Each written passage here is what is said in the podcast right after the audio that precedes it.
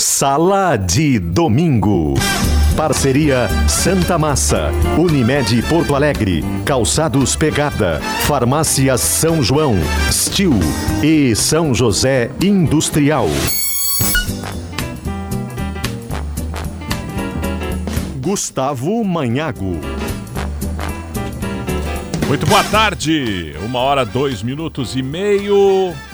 Está começando Sala de Domingo aqui na Gaúcha, o seu debate com gostinho de churrasco. Vamos juntos até as três da tarde deste domingo 12 de março. Ampliar aqui as discussões que envolvem as semifinais do Campeonato Gaúcho foram definidas ontem e começam no próximo sábado. Tem também assuntos que envolvem campeonatos estaduais pelo Brasil. O momento difícil do Cruzeiro em Belo Horizonte na semifinal contra o América.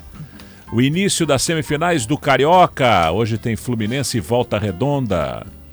Nas quartas de final do Paulista, o Palmeiras avançou, mas com a arbitragem dando uma mãozinha. Lá no Paraná, o Curitiba foi eliminado nas quartas de final para o Cascavel e o Furacão Atlético fica como único favorito para a conquista do título. Alguns dos destaques deste domingo aqui no Sala com Santa Massa, isso muda o seu churrasco. Aqui tem gente, aqui tem vida, aqui tem Unimed. Calçados Pegada, qual a sua próxima conquista? Farmácia São João, cada vez mais perto de você. É tempo de jardinar e cuidar da casa com estilo. E Trilegal, sua vida muito mais Trilegal. A produção do Sala de Domingo tem Camila Nunes, equipe técnica com Eduardo Polidori, Sérgio Altenhofen e Douglas Weber. Uma hora quatro minutos, tempo parcialmente nublado aqui em Porto Alegre. E a temperatura neste momento, na esquina das avenidas Ipiranga com Érico Veríssimo, em 30 graus. Sensação térmica superior a isso, em função né, deste abafamento, mas com muitas nuvens já ocupando o céu da capital e aquela previsão né, de pancadas neste domingo para que a temperatura volte um pouco mais perto da normalidade a partir desta segunda-feira, quando a onda de calor se afastaria da capital. Quer aprender a fazer escolhas inteligentes para o seu bolso, mas sem deixar os seus sonhos de lado? Então, o GZH Conversa, dia 20 de março, é para ti. Em um bate-papo online gratuito, você vai aprender a investir, construir um patrimônio dentro da sua realidade e muito mais. Acesse www.gzh.rs barra conversa e garanta a sua vaga. É gratuito. Dia 20 de março, às sete e meia da noite. Vamos começar a girar aqui os debatedores deste domingo, para que cada um possa fazer o seu destaque inicial e depois a gente entrar nos assuntos que envolvem o futebol gaúcho nesta semana. Começando com Eduardo Gabardo. Boa tarde, Gabardo. Boa tarde, Manhago. Boa tarde a todos. Eu acho que chegaram para as semifinais do Campeonato Gaúcho os quatro melhores times da competição. Eu acho que tem justiça nessa reta final do Gauchão. Se a gente parar para pensar, quem poderia merecer eh, estar na, nas semifinais além dos que chegaram? Pô, o Juventude uh, tem uma condição em termos de estrutura, pelo fato de ser da Série B do Campeonato Brasileiro, ter uma cota eh, superior. Eu pego, eu falo de cota do ano inteiro, somando todas as competições. Então, o Juventude, uh, pela estrutura que tem, que tem tinha que estar, tá, mas não fez por merecer. Não fez por merecer chegar. O Caxias tem um time muito bem montado. O Ipiranga, por tudo que vem fazendo nos últimos anos, não só nessa temporada, mas pegar de 3, 4, 5 anos para cá, o Ipiranga está merecendo tudo que está acontecendo. E, naturalmente, a dupla Grenal. Então, chegaram os melhores nas semifinais do Campeonato Gaúcho. Não tem nenhuma injustiça no que aconteceu. Obrigado, Gabardo. Vai continuar conosco aqui, trazendo a sua opinião a respeito da nossa dupla Grenal e das semifinais do Campeonato Gaúcho.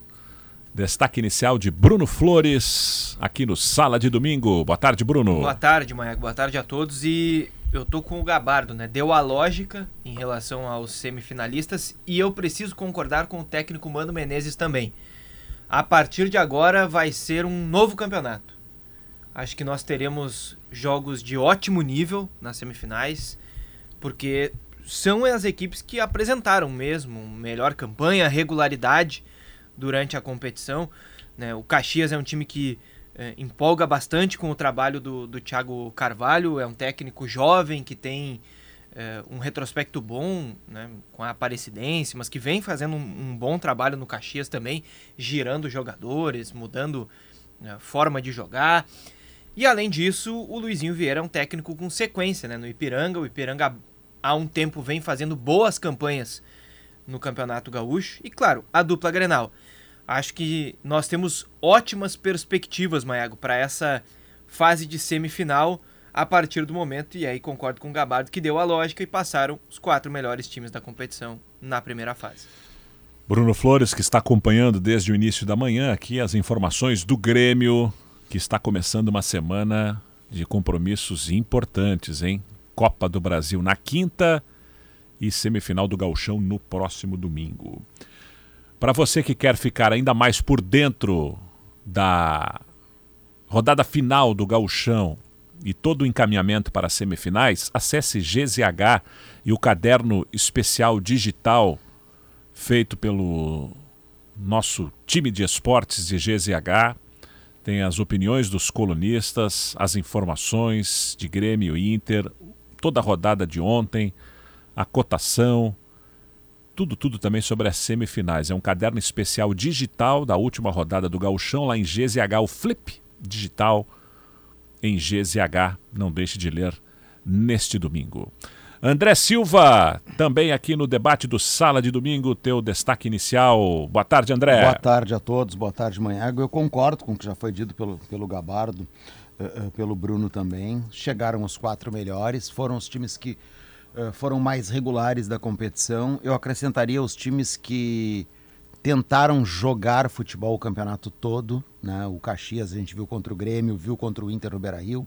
Vale o mesmo para o Ipiranga. O Ipiranga tem o senão dele no campeonato, que é exatamente o duelo contra o Inter, aqui o 3 a 0 na, onde a zaga acabou indo muito mal e, e, e, acabou perdendo por 3 a 0 Mas chegaram sim os quatro melhores. E aí eu vou dizer que tem uma pessoa que não concorda com o Gabardo, viu, o, o, o Gabardo? É. E, e, eu estava lendo isso no Pioneiro de Manhã, está até replicado em, em GZH. O presidente do Juventude, ele deu uma declaração que, ao menos, ela fica diferente. Hum. Que foi a seguinte: Fizemos 17 pontos, mas moralmente 22. É o confronto direto, né? Ipiranga e Juventude. Eu acho que ele se refere a isso. É né, que ele botou 5 pontos a mais nessa conta. É porque ele estava pontos... ganhando do Caxias é. e o VAR deu um pênalti para o Caxias é. aos 50 do segundo tempo, né? E Ipiranga e Juventude deu o, o problema dos pênaltis. Deu, deu. Né?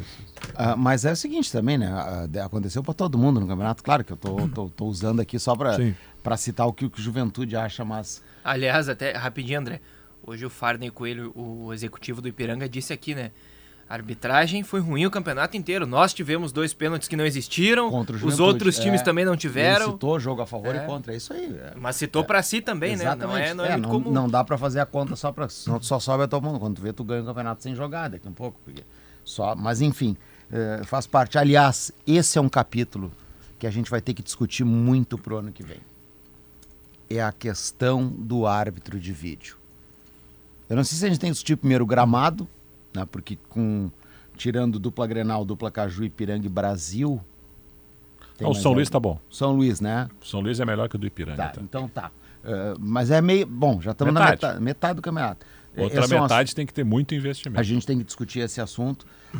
A questão, eu acho que do árbitro de vídeo, ela está cada vez mais clara. E ontem, olha que coincidência, eu, eu fiz o jogo que não valia nada na rodada né, que era o Novo Hamburgo e São José. 2 a 1 um para o São José, dois gols do Rondinelli. Né, valeu para o Novo Hamburgo a Série D mesmo com a derrota ainda uh, eh, para a próxima temporada ele que já está, está em 2023 e o Caxias ali ficar play, o Caxias não, São José ficar pleiteando vaga de Copa do Brasil se a dupla Grenal entrar na Libertadores, né? Fizer bom desempenho, enfim. Uh, uh, mas o que me chamou a atenção, o árbitro ontem foi desse jogo Anderson Farias, que tinha sido árbitro do polêmico Ipiranga Juventude, citado agora hum. pelo Bruno e dito pelo Farney Coelho, de que três pênaltis foram marcados naquele jogo, dois para o time dele e um para o Juventude, inexistentes. Ele tinha tomado um gancho desde aquele jogo, não sei nem qual foi a rodada. E não vamos dizer que não foi gancho, porque o cara não apitou mais nenhum jogo. Vai apitar na última rodada exatamente o jogo que não tinha interesse nenhum dentro da tabela de classificação, praticamente. Então, né, voltou do gancho. E ele conseguiu errar e muito no jogo de ontem. Rafael de Vera estava comentando o jogo comigo.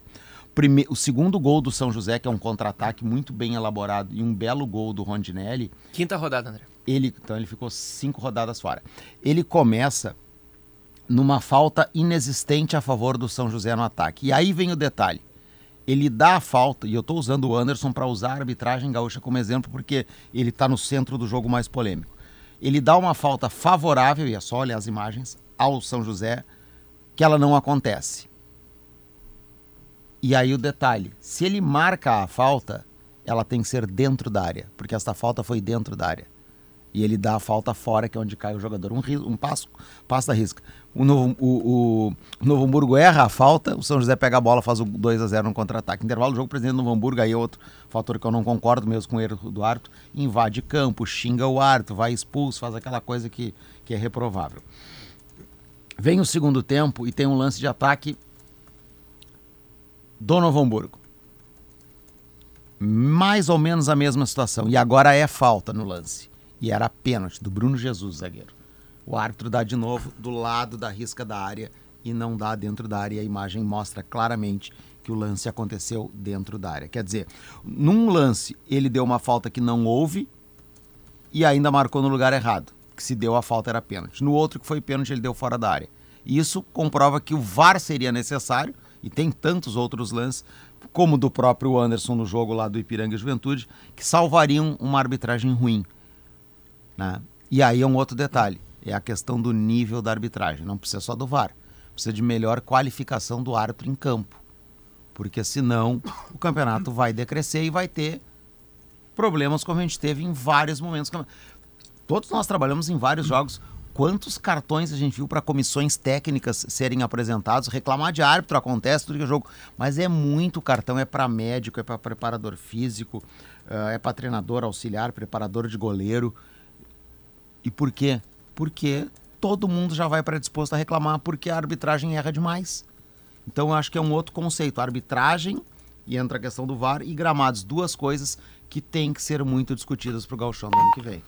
Certamente. Vamos, vamos ampliar esse assunto aí. O André já vem com um ponto importante. Eu sou né, é, muito crítico ao VAR só ter acontecido no Caju e no Grenal. Já é desequilíbrio técnico. Total desequilíbrio técnico. Tanto é que é, o VAR tendo no Caju, o Juventude estava ganhando um jogo que se não tivesse VAR ele teria vencido o Caxias. Mudou a classificação. Mudou Mas a classificação. Não sei se já posso entrar nesse assunto. Vou, vamos ah, apresentar depois, o nosso, tá. nosso outro convidado. depois eu, eu, eu quero opinião, Eu quero saber de onde é que vai sair esse dinheiro. É. Eu tenho uma sugestão aqui, mas depois a gente. É, a gente essa é uma disso. discussão importante. O Leonardo Oliveira está com a gente também, sempre aqui opinando no futebol da Gaúcha, como nosso comentarista, colunista de GZH e também do jornal Zero Hora. Boa tarde, Leonardo. Boa tarde, Manhã Gol. Boa tarde aos amigos da Gaúcha. Estava é, ouvindo atentamente aí a, a, participação inicial de vocês e eu concordo. É, chegaram os quatro melhores, é, che chegaram os times que tentaram de alguma forma jogar um futebol de melhor qualidade, com uma ideia mais clara de jogo mas é um campeonato que nos deixa muita pauta para debate. Eu acho que o Gauchão merece uma análise mais aprofundada. É, tem alguns pontos que precisam urgentemente serem atacados. A gente teve um campeonato com um nível técnico bastante questionável. A, a disparidade, a, o abismo entre a dupla Grenal e o interior, pelo menos na minha ótica neste ano, ele foi muito grande. Eu não me lembro de um abismo tão grande Claro que a dupla Grenal teve mais tempo para se preparar, todo mundo entrou da mesma forma no campeonato, com o mesmo tempo de preparação. Isso foi uma mudança devido ao calendário do ano passado. Mas tem alguns pontos, e o André tocou em alguns, questão de gramado, questão estrutural, questão do VAR, enfim. Tem muitos pontos que o campeonato precisa parar, refletir. E eu também abordo, Manhagol, e a gente abordou ontem no jogo do Aimoré e São Luís, quem sabe, analisar também esse calendário do futebol gaúcho. Mas é um debate muito mais profundo e a gente vai tocar nisso no decorrer do programa. Mas é preciso um penso sobre isso. Sem dúvida. Bom, bom ponto também para a gente destacar, além né, das questões mais pontuais de Grêmio e Inter, que a gente vai falar na sequência aí, né? Breno ou Adriel, Keiler ou John, Pedro Henrique ou Wanderson. Gabardo e o VAR. Estava lendo uma coluna que eu publiquei aqui amanhã, uh, antes do gauchão de 2020, eh, quando se debatia que, que, que o VAR já estava presente em quase todos os jogos né, do futebol brasileiro, mas não no gauchão. Eh, naquela época, eu tinha escrito que, que o VAR custava 28 mil reais por jogo. E apenas quatro estados do Rio Grande do Sul estavam homologados para receber jogos com VAR. Arena, Beira Rio, Jacone e Centenário. Seriam necessários mais 15 mil reais para habilitar o sistema em cada estádio. Bom, de lá para cá. 15 mil por estádio. É, para habilitar. Então e 28 temos, mil por jogo. Vamos botar aí oito estádios em tese que naquela época precisariam. 120. Estamos é. falando de 120 mil 120 reais. mil. Bom, eu, o, o, o Colosso da Lagoa certamente já tem essa estrutura, né? Bento Freitas Bento também, Freitas também. teve a Série é. Então. É. É, bom, é, se a gente pegar. Quem é que vai pagar a conta do VAR? Acho que a federação teria que ajudar e alguma coisa, se for colocar VAR em todos os jogos do Campeonato Gaúcho, alguma coisa vai ter que sair do bolso dos clubes. E vai sair como? Acho que tem que descontar a cota da TV. Né?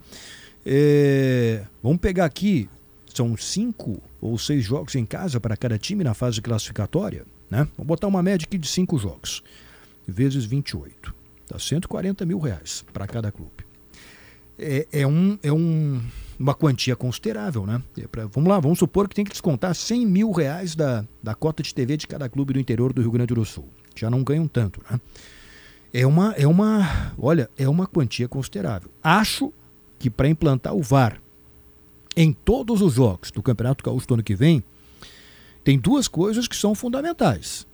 Vender uma publicidade extra, especificamente para isso, né? é para o VAR, é, para tentar cobrir pelo menos parte do custo, a federação bancar alguma coisa, que não é algo fácil, e descontar o que falta, uma parte do, da cota de TV dos clubes, que vão reclamar né? porque daqui a pouco não vão ter recursos suficientes para montar um time com um mínimo de qualidade.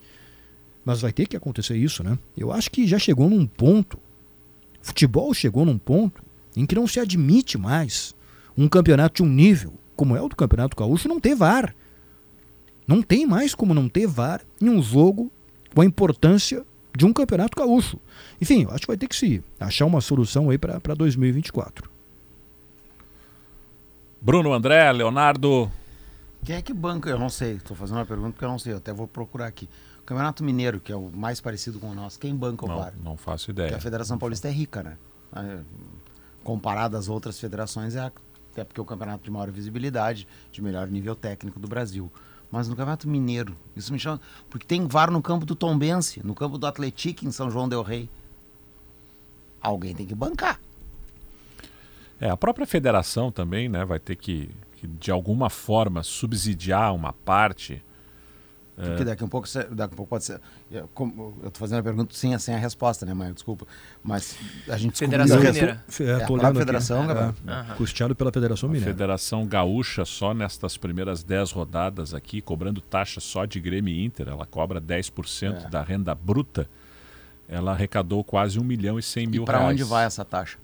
Eu acho que Ela é usada custos, no quê? É, eu acho que são os custos que a federação tem ao longo de uma, de uma temporada aí, ao longo do, uh, ah, mas nesse do milhão, Campeonato Gaúcho, mas é um milhão, milhão e cem só em jogos da Arena é, Nesse milhão e cem aí de jogos da Arena da dupla, se tiver que tirar 100, 120, 150 mil da dupla para ter VAR, ainda sobrou sete centinhos ainda, né? Não, não, não. É a federação arrecadou um milhão e cem. Sim, mas eu tô dizendo, não, eu sei, eu entendi o, o que falou. da federação. Eu, o, que eu, o que eu quis dizer é o seguinte: a, a, na conta ali é 100, 120 que o Gabardo falou por, por, por clube para bancar isso, o VAR, né? Isso.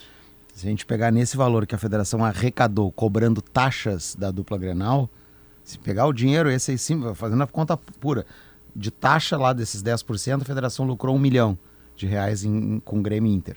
Se tu tirar aí 250 mil do VAR, sobrou 750. Acho que dá pra dar uma cavada aí. É, de algum lugar vai ter que tirar. Eu acho É, que não dá mas mais tem meios, ficar. né, Gabardo? Tem, tem. Tem meios É. de buscar, O que não pode. Léo, o que não pode, e eu já ouvi isso de pessoas da federação, não pode a federação se escorar atrás da questão financeira para não botar o VAR. É, ah, o, o- eu tô dando uma olhada aqui numa reportagem do, do, do site Super Esportes, de, né, que é um dos principais de Minas Gerais. É, exatamente, a a- o que a, a federação exigiu é uma cabine adequada para instalar os equipamentos do VAR, ela arcaria com o VAR.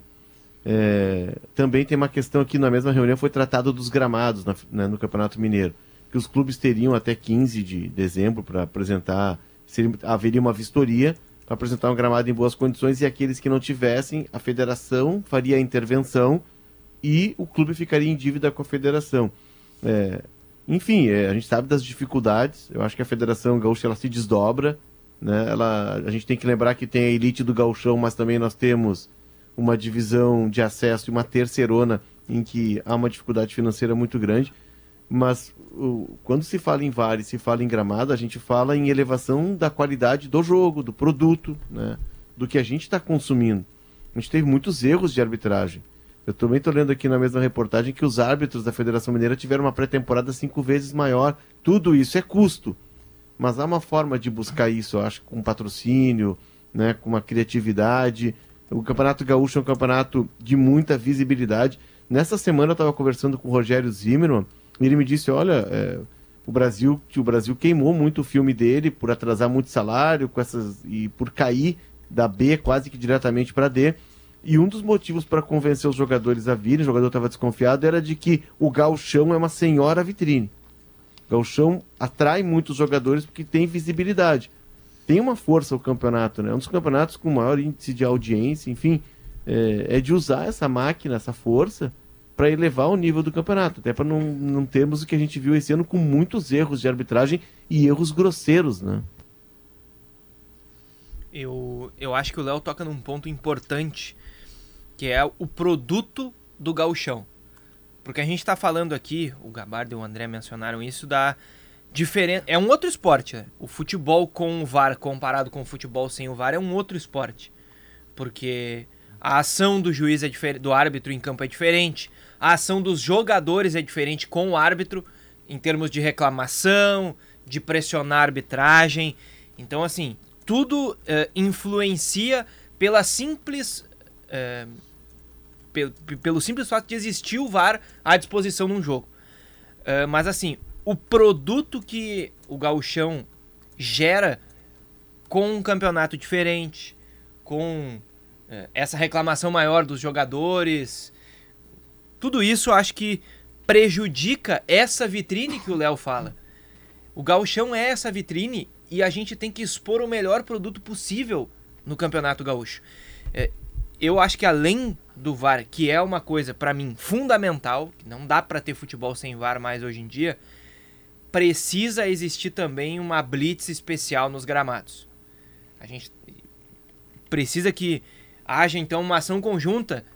Se a Federação Gaúcha de Futebol não, não consegue com todas as forças o recurso para custear o VAR, um, um auxílio da dupla Grenal que seja, que são os dois maiores clubes que jogam o Campeonato Gaúcho e que disseram, né, durante toda a preparação que valorizariam o campeonato, mantiveram os titulares desde o início na competição, né, fizeram um Grenal que teve grande público na arena, valorização e tudo mais, é, para que exista especialmente esses dois pontos de atenção. O VAR com, com a arbitragem como um todo e a qualidade dos gramados, porque quem vai sentar para ver, por exemplo, um jogo que não seja o do Grêmio ou do Inter contra o São José, contra o Novo Hamburgo, do jeito que estava o gramado do Estádio do Vale. Então, assim, precisa existir um, um esforço conjunto, então.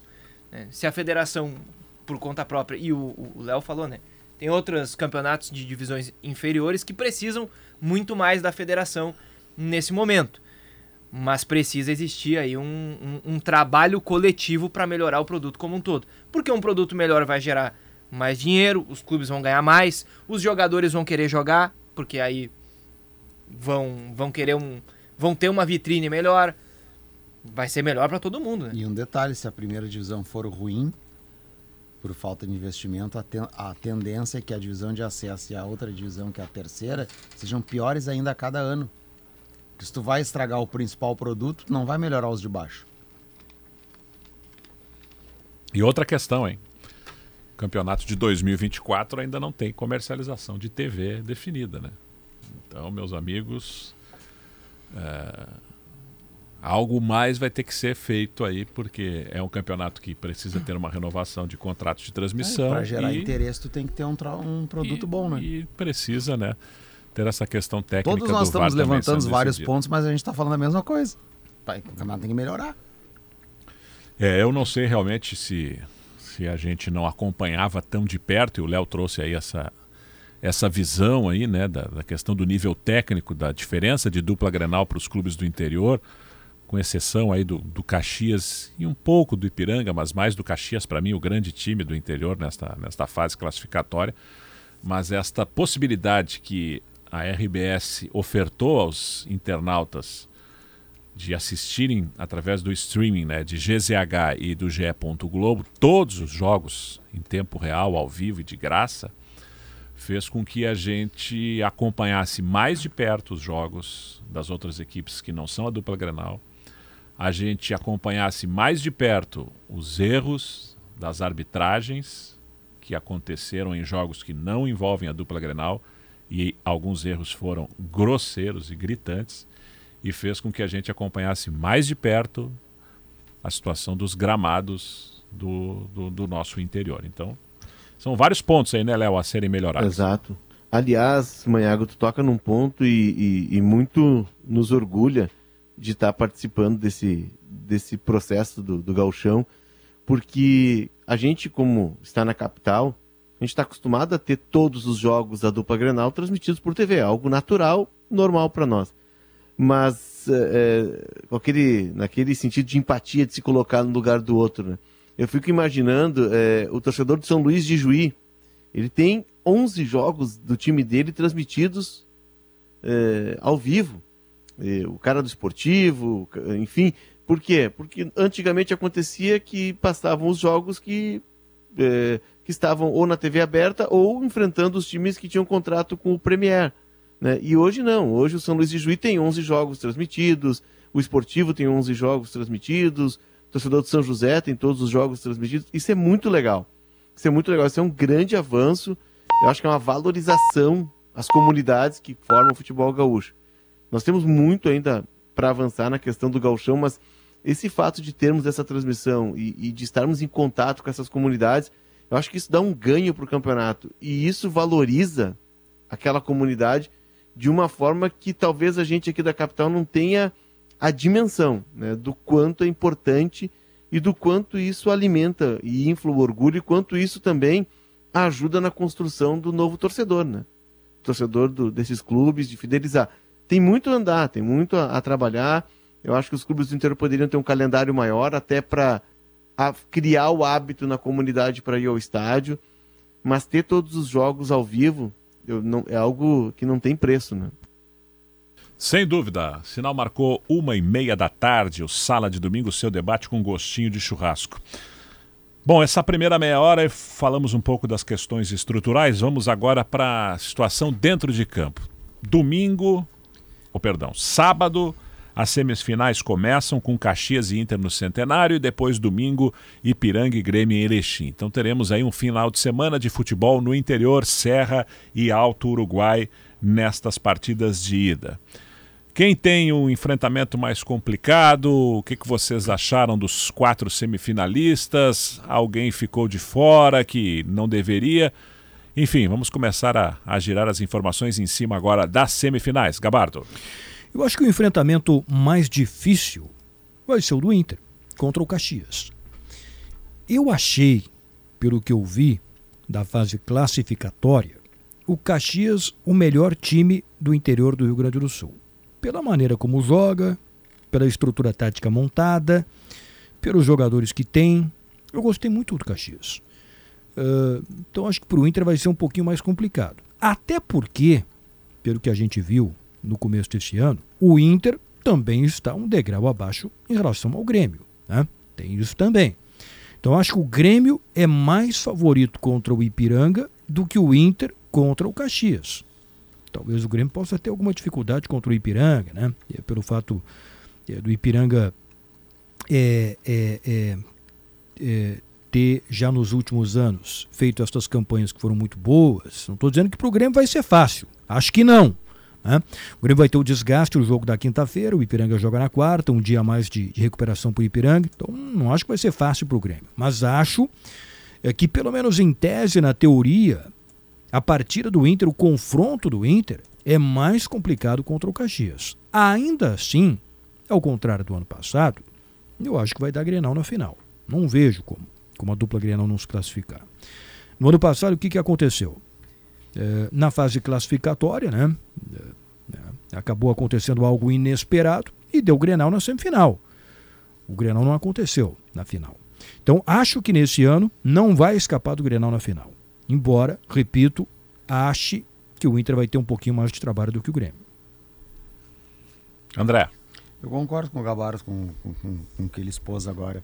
Uh, eu vejo o maior grau de dificuldade para o Inter, porque o Caxias foi mais uh, uh, regular que o time do Ipiranga. No, o, o, Ipiranga teve grandes atuações, mas ele ainda enfrenta um, um problema muito grande nos jogos que eu acompanhei, e eu, eu trabalhei em alguns jogos do time do Ipiranga, que é ele é muito forte em casa, mas quando ele sai de casa ele está com uma dificuldade muito grande ainda.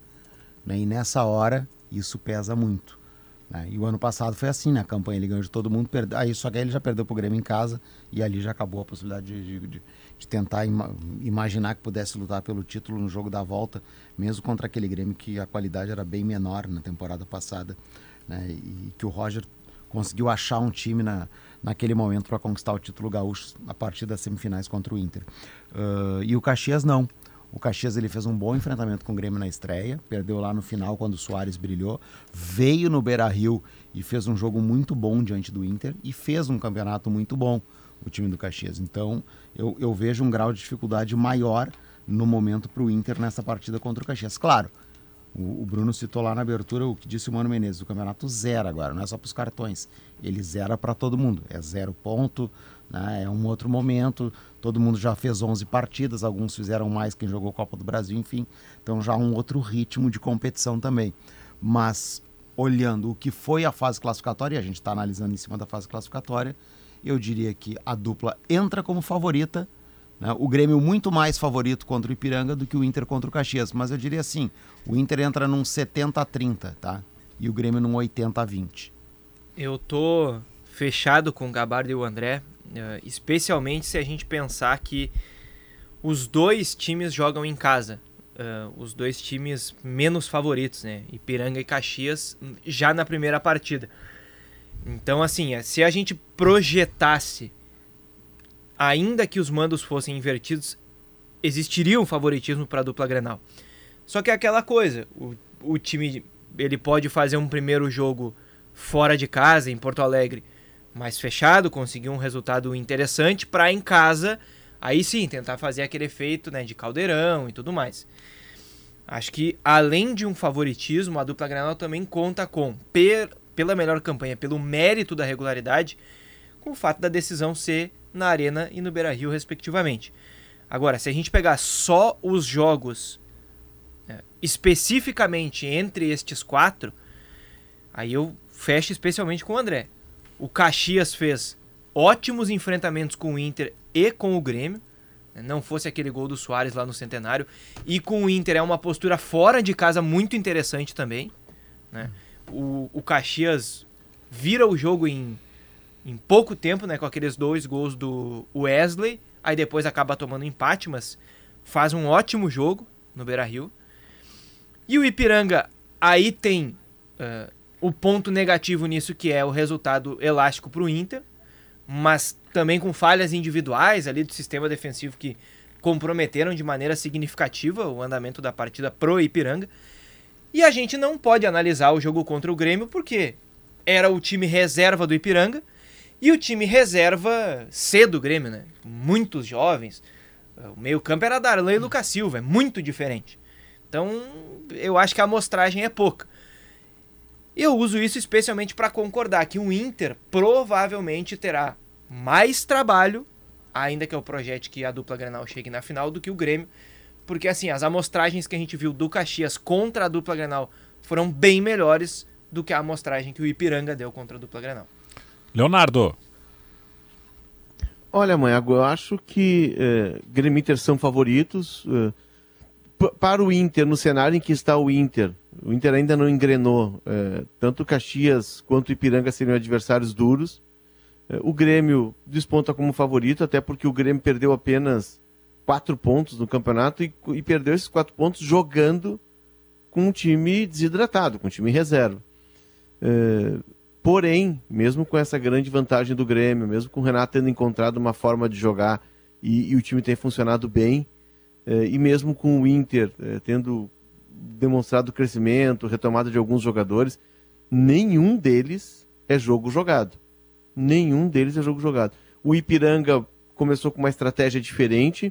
O Ipiranga no ano passado, e eu conversei muito com o Farney Coelho, o, o executivo de futebol, o Ipiranga no ano passado montou o time para o gauchão e depois seguiria na Série D. Os jogadores se destacaram e o Ipiranga chegou à Série D, à Série C, aliás, começo da Série C, tendo que preencher muitas lacunas no grupo. Neste ano, eles foram montando o grupo no galchão para chegar à Série C fortes. Então, muitos jogadores, como o Eric, como o Mossoró, que estão de volta, chegaram durante o campeonato. O Caxias, eu estava te ouvindo agora, amanhã, a entrevista, com a entrevista com o Thiago Carvalho. O Caxias contratou 21 jogadores. O Caxias se remontou o Thiago é um técnico que conhece muito a Série D, ele já tem um acesso à Série C, né, no interior de Goiás.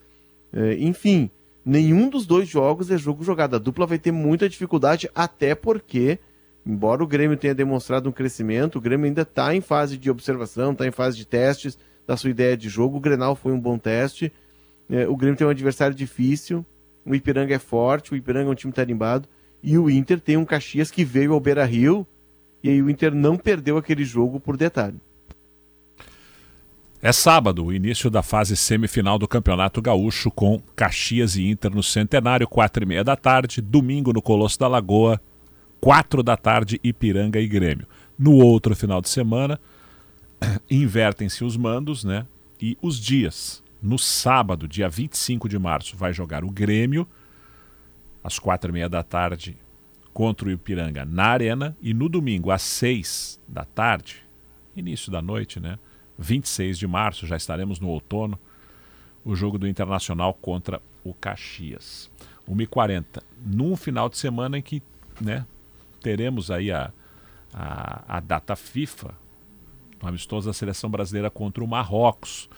Mas o Campeonato Gaúcho né, eh, vai continuar. O Grêmio. É o jogo da seleção eu acho que é sete da noite pelo horário uh, de Brasília. É mais quatro no Marrocos, né? É, mas parece é. que vai ter horário de verão no Marrocos e aí passa para três o fuso horário. Se eu não me engano, seria algo, algo nesse sentido. Estou abrindo aqui a programação. E aí, como né, nós não temos, com exceção o Grêmio, né, que tem o Carbaixo convocado e é, deverá desfalcar aí o, o, tricolor dessa segunda semifinal. Sete da noite, horário Sete de Brasília. Noite, é, Dez da noite no horário local. É por isso que a federação confirmou para quatro e meia, né? Porque senão ia bater o horário. É. Eu, me veio na cabeça, foi 4 e meia, 6 horas não acabou. Mas é. 4 e meia para um jogo das 7, deve ter televisionamento, né? Acho que aí não, não tem problema. É, essa é uma outra questão também. Bom, uma hora e 40 minutos. 1 e 40 o Sala de Domingo está é, falando aqui das questões que envolvem o Campeonato Gaúcho. A gente vai ter aí este enfrentamento de Internacional contra o Caxias. E o Inter ontem, Leonardo Oliveira fez 4 a 1 sobre o Esportivo depois de sair perdendo por 1 a 0. O time acabou reagindo, conquistando a vitória. Primeiro gol do Luiz Adriano, estreia do John. Vamos falar um pouquinho mais daquilo que tu pôde acompanhar, não ao vivo, né? Porque tu estavas comentando um outro jogo eh, do Campeonato Gaúcho. Estávamos juntos em São Luís e Aimoré, o jogo do rebaixamento. Mas depois, olhando os, os melhores momentos, acompanhando a repercussão, essa partida do Internacional que agora tem semifinal contra o Caxias a semana inteira para trabalhar, Leonardo? O Inter tem uma preocupação e uma tranquilidade. A preocupação é o Alan Patrick, né? Aquela cena do Alan Patrick colocando gelo na coxa, sentiu o posterior, ela provoca calafrios e deixa torcedores colorados assustados, porque tudo hoje no time do Inter passa pelo Alan Patrick, ele é a referência técnica do time. Mas a tranquilidade, a ponta de tranquilidade vem na retomada de um jogador que no ano passado é, começou muito bem, teve lesões, estava um processo de readaptação, vinha de muito tempo sem jogar, né, eu falo do Wanderson, e o Wanderson parece estar recuperando o seu melhor nível. Aí o Mano Menezes começa a ter o problema bom, que é o problema de quem sai para a entrada do Luiz Adriano. Porque o Luiz Adriano, o Mano deixou claro depois do Grenal. O Luiz Adriano veio para ser o titular. Ele queria um centroavante, o Inter buscava um centroavante. A ideia de jogo do Mano passa por ter esse centroavante que é, sabe pivotear, que, que tem a, a, a disputa da, da, segunda bola. Assim o Inter fez o gol, inclusive, no Grenal. Né, o Luiz Adriano ganhando do Kahneman. O Luiz Adriano mostrou presença diária, fez gol. E o Inter e vai estabelecer um debate no Inter, porque o Luiz Adriano, o Luiz Adriano joga. O Wanderson está em crescimento. O Wanderson chegou na temporada, é, são 11 jogos, 10 como titular, a 6 assistências. Ele lidera o ranking de assistências no, entre jogadores da Série A do, do Brasileirão, por exemplo, que estarão no Brasileirão. Ele é o líder de assistências no Inter. Ele tem um gol. Né? Isso está mostrando o quê? Que o Wanderson deixou de ser, no ano passado ele tinha mais gols do que assistência, um jogador de finalização para ser um garçom, que é a função dele, jogando mais pelo lado. Então o Mano começa a ter o problema bom. Ele tem a preocupação, sim, do Alan Patrick, mas ele tem o Wanderson. E se daqui a pouco o Alan Patrick é, não puder jogar, ele tem uma alternativa de jogar com o Luiz Adriano por trás do centroavante, que seria o Pedro Henrique. O Luiz Adriano jogou assim na Turquia. Enfim, o Mano começa a ter alternativas, coisa que ele não teve até agora. Eu tô achando até a gente estava falando do esportes ao meio-dia com o André. É, desde ontem à noite, na repercussão né, do balanço final, depois da vitória do Inter por 4 a 1 contra o Esportivo, que realmente vai sobrar o Pedro Henrique. É, por mais uh, surpreendente que possa parecer, pelo fato do Pedro Henrique ser o artilheiro é, do Campeonato Gaúcho. Mas uh, se a gente pegar a média do que foi em todos os momentos em que os dois estiveram à disposição, o Wanderson ao que parece sempre foi o preferido do Mano Menezes. E eu estou achando que não vai ser diferente agora. É, não acho que seja uma injustiça absurda, porque o Wanderson é muito bom jogador. Agora, tirar o Pedro Henrique, que é artilheiro do Campeonato Gaúcho, eu acho um pouco estranho, né? É, mas enfim, se criou essa situação e a decisão tem que ser tomada. O André estava falando há pouco. É, o Mano gosta de jogar com centroavante, né? Então o Luiz Adriano está chegando para ficar. Bom, diante disso, eu acho que o time do Inter, o titular do momento, deste momento, para essa partida contra o Caxias pelo Campeonato Gaúcho, está se desenhando para ter é, do meio para frente Johnny, Depena, Alan Patrick, Maurício, Wanderson e Luiz Adriano. A não ser que o Mano pense em colocar o Matheus Dias, que eu não estou acreditando muito. Então acho que é o que está pintando em termos de escalação do Inter, é isso aí. Eu vou discordar do Gabardo porque eu acredito que o Matheus Dias possa ganhar essa vaga. No debate mais difícil, que eu acho que é Wanderson e Pedro Henrique, que é o que gera mais opiniões divergentes, eu tô com o Gabardo. Eu acho que o Wanderson, pela característica de jogar num espaço mais curto de campo, é, resolver no drible, Ontem, por exemplo, ele pega duas jogadas do lado esquerdo e, e constrói, né? Tira aquele coelho da cartola para conseguir cruzamento, boas jogadas é, para o Inter fazer os gols ali. Eu acho que isso é muito importante para o time do Mano. É, especialmente em campeonato gaúcho, quando o Inter vai jogar contra times, né? O Caxias, por exemplo, nos dois jogos, em algum momento vai jogar um pouquinho mais atrás, ainda que seja um time né, que se propõe a marcar uma pressão e tudo mais mas em termos de campeonato gaúcho. Agora, é, e o escape do Pedro Henrique para segundo tempo no Brasileirão do ano passado deu muito certo. Né? Os dois se potencializaram com isso. Agora, eu acho que o Matheus Dias, ainda que ele tenha oscilado um pouquinho no jogo do esportivo ontem, não foi tão bem como tinha ido em outros momentos, eu acho que ele tá ganhando essa posição do Johnny. Ele tá apresentando. O Johnny ele é visto pelo Mano como um jogador mais de uma segunda linha ali, né? Mais médio, como o Mano diz. Então eu acho que o Matheus Dias ele pode estar tá ganhando um espaço aí que muda esse time do Inter, mas nessa função. É o time que eu projetei no, no tanto no, no Domingo Sport Show quanto em Esportes ao meio-dia, né? Foi esse que o Gabardo acabou de, de, de, declamar. A gente até brincou que chegou o consenso, né, Gabardo? É. De que o Wanderson jogaria, né? Porque, para mim, é claro que o Luiz Adriano vai jogar. E eu projeto uma decisão. Claro, tem a semifinal do Grêmio com o Ipiranga, do Inter com o Caxias. Mas se for para uma decisão, Leonardo, eu não vejo o Mano indo para um novo Grenal se acontecer sem o centroavante, que é uma figura que ele gosta. E se ele vai botar o centroavante numa eventual decisão, para chegar na decisão ele tem que passar pela semifinal e tem que passar com o modelo do centroavante. Então, para mim, o Luiz Adriano está escalado para jogar em Caxias. A minha dúvida realmente está em quem, quem será o outro jogador, mas eu fecho com os argumentos do Gabardo de que o Wanderson está na frente. Eu, eu pelo menos para mim, aí, Leonardo, eu não sei se você vai falar ainda sobre a questão do, do atacante aí, ou da formação do meio campo, mas tem um jogador para mim que está muito, mas muito abaixo do que eu que eu estava pensando que ia jogar, que é o Mário Fernandes, que ontem foi titular de novo, né? Tá tudo bem que tem que considerar que ele ficou muito tempo sem jogar, mas por tudo que a gente já viu do Mário Fernandes, né, do nível que ele tem, inclusive que a gente viu na Copa do Mundo de 2018 na Rússia, quando ele foi muito bem, o Mário Fernandes está jogando muito pouco. Eu lembro que no começo do ano, é quando se falava é da chegada do Mário, a gente comentava, não, com o tempo ele pode virar titular. Se não for como lateral, pode ser como zagueiro se o Vitão for embora. Bom, como zagueiro, acho que não tem condição nenhuma do Mário Fernandes jogar, né? Pelo que a gente está vendo. E como lateral, que é a função dele, que ele vem jogando nos últimos tempos, ele é muito menos do que a gente já viu. Olha, eu estou surpreso negativamente com, com o que o Mário Fernandes vem jogando até agora. Pois é, Gabar, ah, mas aí tu refere à Copa do Mundo, né? É, são quatro anos e meio. Olha, é, é. tempo na, na, vida do jogador. E o Mário ficou muito tempo parado, né? O Mário parou de jogar em maio do ano passado e voltou agora no Inter. E tem contra ele também o fato de não ter é, sequência de jogos. O Mário joga uma, para, joga outra, para duas, três, enfim. Isso também atrapalha na retomada, mas eu concordo contigo. É, imaginava que ele poderia até entregar mais, poderia estar num nível um pouco melhor mas é um jogador que, em relação àquele que a gente viu lá na Rússia, e que os russos adoravam ele, né? É, um dos ídolos da, da seleção russa, é, se, se, passaram quatro anos e meio, isso na vida do atleta é muito tempo. E de um cara que vem sem jogar também há, há quase um ano, né? Enfim, é uma dificuldade que, que o Inter está tendo. O Mano tinha no Mário uma variação de jogo, de daqui a pouco formar uma linha de quatro laterais, e o Mano gosta disso uma linha mais segura. O Bustos é um lateral mais agressivo, embora tenha crescido muito na marcação. O, Bustos, o Bustos tem como aptidão o ataque.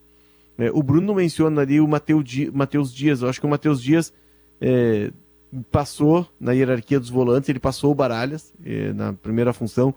Mas depois do Grenal, Bruno, é, em que o Mano, ao tirar o Maurício, ele mexe em toda a estrutura do meio-campo e a ideia dele era marcar, congestionar e o que o Inter menos conseguiu fazer foi marcar e congestionar o setor. Eu acho que o Mano retorna para o modelo original, com Johnny na cabeça de área, Maurício de um lado, Depena de outro e Alan Patrick encostando nos atacantes. O Maurício dá essa capacidade de marcação. O Maurício tem muita dinâmica e o Maurício consegue ter a arrancada de trás para o Inter também ter nele uma transição rápida. O jogo do Mano é um jogo de transição rápida. E o Maurício faz gols, né? O Maurício é um jogador que está se tornando um meio-campista mais completo. Eu acho que o Mano, para as semifinais e para o Grenal, ele não deve mudar essa estrutura. Vamos ver o que, que os ouvintes estão falando aqui no WhatsApp da Gaúcha. 996995218. Pedro Henrique no lugar do Depena. Não está jogando nada, erra muito. É o Flávio, código de área 51. Gabardo, na ausência do Alan Patrick, o Mano não poderia utilizar o Wanderson como meio atacante? Ele é técnico, inteligente e cadencia o jogo. Marco Aquino, da Cidade Baixa. Olha, até acho que pode, né? Mas é, característica é bem diferente, né? É, claro que o Wanderson pode jogar por ali, é, mas acho que o Inter perderia muito. Eu, eu me parece que o, que o, que o Alan Patrick hoje é um jogador fundamental para o Inter, né? Fundamental. É, mesmo que ele tenha tido problema aí é, de uma pequena lesão muscular, acho que não foi nada grave nesse jogo de ontem. Ele fisicamente, na comparação com o ano passado, parece um pouco melhor. Se o Inter perder o Alan Patrick para esse próximo jogo, eu acho que não vai acontecer isso, é um problema. Pode botar Wanderson, Pedro Henrique, Luiz Adriano, eu acho que perde. Para mim, hoje o Alan Patrick é o principal jogador do Inter. Não tem como deixar PH no banco. O mano que se vira em colocar dois pontas mais o Luiz Adriano. E aí, se não der certo, faz a opção por um deles. É o Thomas. Mas eu acho que vai ser isso. Ele vai escolher um dos dois. Ou, ou o Pedro Henrique ou o Wanderson. Porque assim, ó, se jogar com três atacantes mais o Alan Patrick, quem vai marcar? É mais do que isso, Andrezinho. É mais do que isso. É, o Mano testou a ideia com, com os dois atacantes e o alemão do centroavante. Primeiro que tanto o Pedro Henrique quanto o Wanderson, o Wanderson, principalmente o Pedro Henrique, eles jogam em função do gol. O Pedro Henrique joga em função do gol. Então, quando tem dois atacantes de lado, eles têm que ser assistentes, né? Mas isso é algo que treinando tu consegue mudar. Mas tem um, um problema de estrutura no time que o Mano não tem como fazer. Quando tu tem um lateral como Bustos, que é quem dá na fase ofensiva amplitude, é o cara que abre o campo, que vira o ponteiro de um lado e o, o, o Wanderson do outro, o Bustos ele não consegue ir por dentro. E quando tu joga com dois atacantes abertos, esses laterais que, que tu tens, eles precisam, quando tá atacando, virarem volantes, jogar por dentro, jogar como um meio campista. Né? Que daí tu tem a construção por dentro e tem os dois jogadores de lado abrindo o campo, alargando o campo. O René não é esse cara. Ele, embora ele faça, mas ele não é um lateral de construção. Inclusive, é um lateral que fica mais, fecha a linha de três na defesa, né? Quando o time está atacando. E o Bustos é um jogador de flanco. Então o Inter precisaria ter outro tipo de lateral. Então precisa de laterais que vão por dentro. Pegando o exemplo do Grêmio. O Grêmio com o Ferreira e Reinaldo, o Grêmio tinha sobreposição, tanto que o Reinaldo não avançava tanto ao ataque. Quando o Grêmio coloca o Vina, o Vina vem para dentro, né, com o Cristal de Obitelo, e os dois laterais do Grêmio são ponteiros, Reinaldo e, e o, Rafa, o Fábio.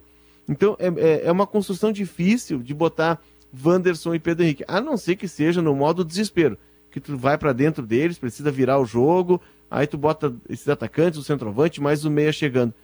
O Inter, quando jogou assim, ele ficou sem construção pelo meio porque o Alan Patrick ficou muito sobrecarregado. Né? O outro era, o de, era Johnny Depende e Alan Patrick. O Inter ficou com o Alan Patrick marcado no meio, os dois atacantes abertos e um vazio no meio campo e faltou também construção. Claudio Miro de Voti, depois de comer um matambre recheado, Opa. tomando um bom vinho, Beleza. estou ouvindo Sala de Domingo. Inter pode jogar com Wanderson, Luiz Adriano e Pedro Henrique. Mano, arruma alguém no meio que marque. É, eu acho que tem muita gente querendo isso, né, Manhago, da torcida. Mas eu não, não vejo muita possibilidade de acontecer, né?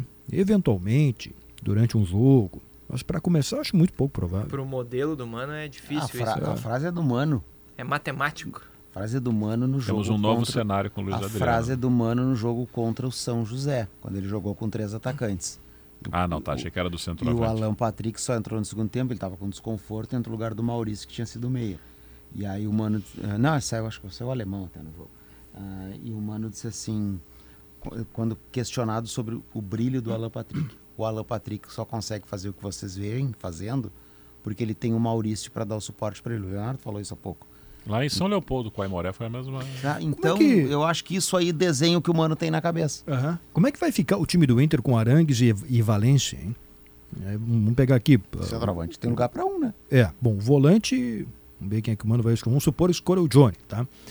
O Arangues é um segundo volante. Eu né? acho que sobra o Maurício com o Depena fazendo o que o Maurício faz junto com o Alan Patrick. Daí Depena, Alan Patrick. Dois atacantes. Um, é, um centroavante e um dos ponteiros. E o, Bayer, e o Valência. um outro estilo de esquema, e o Léo pode até falar melhor sobre isso.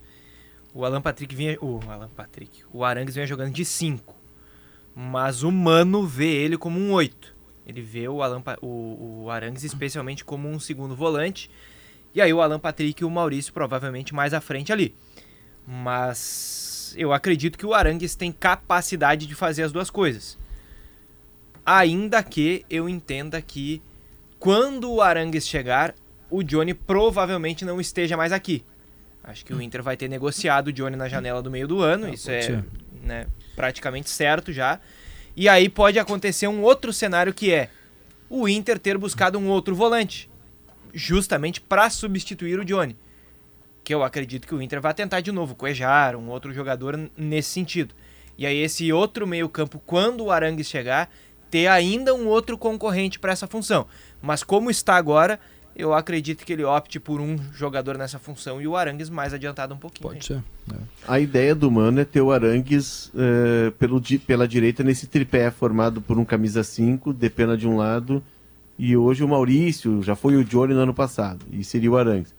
O Arangues, no Brasil, é possível que jogue. A aposta do Mano é, que, é de que no Brasil, pelo ritmo de jogo mais lento, pela menor intensidade, ele consiga jogar. Mas o Arangues do Bayer Leverkusen, ele é 5. Ele é o que é hoje o Johnny. O Inter vai ter o Gabriel de volta a partir de junho, mas o Gabriel vem de uma longa lesão, joelho. Enfim, é, o Gabriel é um cara que acelera muito o jogo do Inter, dá dinâmica, é, entrou muito bem ali na mecânica do meio-campo. Se o Gabriel não, não estiver em, em condições de logo assumir a, a, posição de novo, se precisar de um tempo de adaptação, de readaptação, eu acho que o Arangues vira 5. A questão, eu acho que foi o André que falou, o Gabardo, eh, desculpa, eu não, não me lembro quem. A questão é se o Johnny vai seguir aqui no Inter. O Inter precisa vender jogadores. E o Johnny e o Maurício são as, a, as bolas da vez, né?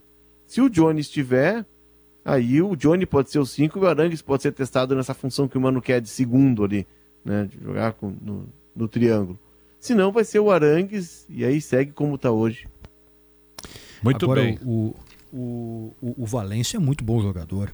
O Manhago estava. Bom, nessa temporada. A gente viu na Copa do Mundo como ele foi bem, né? Uh, aliás, em Copa do Mundo ele tem seis gols, né? Três gols nessa Copa do Mundo e três gols em 2014, 14, né? 14 um currículo respeitável, né? Nessa temporada ele tem 26 gols pelo Fenerbahçe. Eu estava olhando o jogo é do meio da semana da Liga Europa, é que o Fenerbahçe até perdeu para o Sevilha, mas o que ele jogou foi uma enormidade. Ele é muito bom centroavante. Esse chega para é de um patamar diferente. Diferente, né? claro. O Inter vai ter um jogador diferenciado para centroavante. Marcelo Nogueira, lá de Rio Grande, a federação tinha que acabar com a divisão de acesso e a terceirona, fazer né, um gauchão com a dupla Grenal jogando com times de transição ou reserva e dividiria o dinheiro da dupla com os demais times do campeonato, campeonato de ano inteiro, acabando com as copinhas. Nosso campeonato seria semelhante à Copa do Nordeste, vários jovens lançados. Marcelo, impossível, né? Porque não há quem vai pagar o valor pago hoje para dupla Grenal jogando com time reserva ou, ou de transição, né? Então, campeonato tenderia até a acabar se fosse dessa forma aí.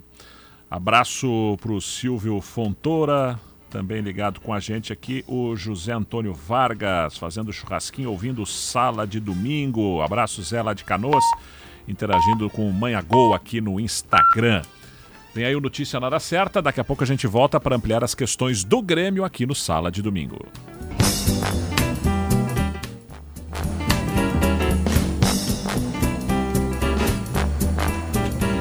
Gustavo Manhago. Estamos nessa! Maestro Eduardo Polidori na mesa de áudio deste domingo no Sala de Domingo. Sérgio Altenhofen na central técnica e Douglas Weber na central de gravações.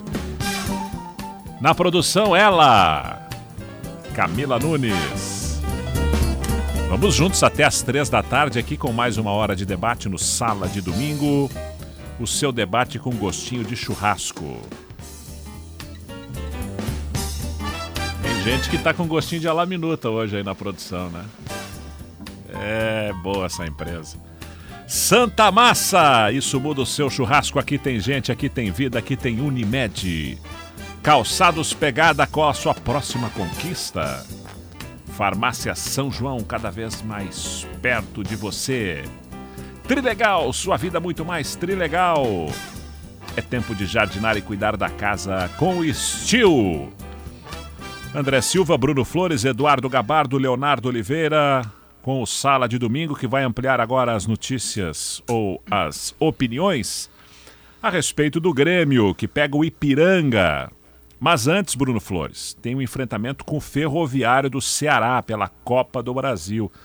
E nós hoje conversamos no Domingo Esporte Show com o nosso colega jornalista Breno Rebouças, lá do jornal Povo de Fortaleza, que falou aí, né, de um momento de reconstrução do ferroviário. Time que chegou a participar do Campeonato Brasileiro da Primeira Divisão em sequência entre 1979 e 1984, foi perdendo espaço, perdendo espaço inclusive dentro do futebol cearense, ficando atrás né, do Icasa, do próprio Horizonte, e aos poucos vai reagindo. Chegou a cair para a segunda divisão do Cearense. No ano passado caiu na Série C para a Série D do Campeonato Brasileiro, mas está muito bem esse ano na Copa do Nordeste e no Campeonato Cearense. Hoje pega o Fortaleza pela semifinal. O técnico é o Paulinho Kobayashi. Lembram dele? Ah, Atacante do Santos, É. né? com descendência japonesa. Acho que passou pela portuguesa também. Tá lá no Ferroviário. Então, Bruno, a semana do Grêmio tem Copa do Brasil aí antes desta semifinal do Gauchão. O Ferroviário que também tem um jogador conhecido, assim, de Série A, de Série B com o Ceará, que é o Juninho Quixadá, né? Jogador 37 anos o É, Quixadá, mas que está no banco atualmente. que- é, a gente falou do Ciel também. o Ciel vai outro- fazer 41 anos em março. Enfrentou o Grêmio ano passado pelo, pelo Sampaio Corrêa na Série B. E estava até pouco tempo como um dos artilheiros aí do, do futebol nacional, né? Fazendo muitos gols lá pelo, pelo Ferroviário. Mas o time do Grêmio né, foi preservado na sua totalidade eh, em relação a esse confronto diante do Ipiranga, justamente pela Hoje folga, né, Bruno? Hoje folga. E é. ontem os Ontem titulares todo treinaram. mundo treinou aqui, enquanto o time é, reserva C, né, praticamente, jogava lá contra o Ipiranga em Erechim. Tô projetando, viu, Maiago? Acho que é difícil que o Renato faça algum tipo de alteração naquela escalação que está sendo utilizada, né? Se a gente pensar no Grenal, o Carbajo ele não estava 100%, né? E aí começou no banco, mas jogou praticamente toda a partida, porque jogou entrou com 15 minutos do primeiro tempo quando o Vila Sante sentiu, então jogou eh, a imensa maioria dessa partida. E além disso, o esquema com o Vina ele tem dado certo, né? Ele era o plano B do Renato, mas acabou virando o plano A, né? Então é difícil projetar que o time do Grêmio para esse jogo tenha algo diferente do que eh, esses atletas eh, começando o jogo no time titular. Eu até acho que existia uma possibilidade de a gente pensar diferente o time do Grêmio, que seria a questão da lateral direita, mas isso foi né, muito claro no Grenal. O Fábio voltando de um período de lesão sem jogar, já começa como titular o clássico. O João Pedro entrou bem, é verdade, mas agora o João Pedro já não pode jogar contra o Ipiranga, porque tomou os dois amarelos e foi expulso consequentemente é, ontem. E aí vai ficar fora da primeira semifinal. Então o Fábio provavelmente né, começa contra o Ferroviário e além disso vai ter que se cuidar na questão física, justamente para não desfalcar também no primeiro jogo das semifinais. Mas é muito difícil, Maiago, projetar que o Grêmio tem algo diferente do que vem tendo, né? Adriel, Fábio, Bruno Alves, Kahneman e Reinaldo, PP e Carbajo, Bitelo, Cristaldo Vina e Luizito Soares, com certamente um, um bom público de novo na arena para esse confronto, que é o primeiro da Copa do Brasil na arena nesse ano. Tem que pensar os dois jogos aí, Gabardo, André, Leonardo, ou vai com tudo quinta e vai com o que puder domingo. Ah, eu acho que vai com tudo nos dois aí, né?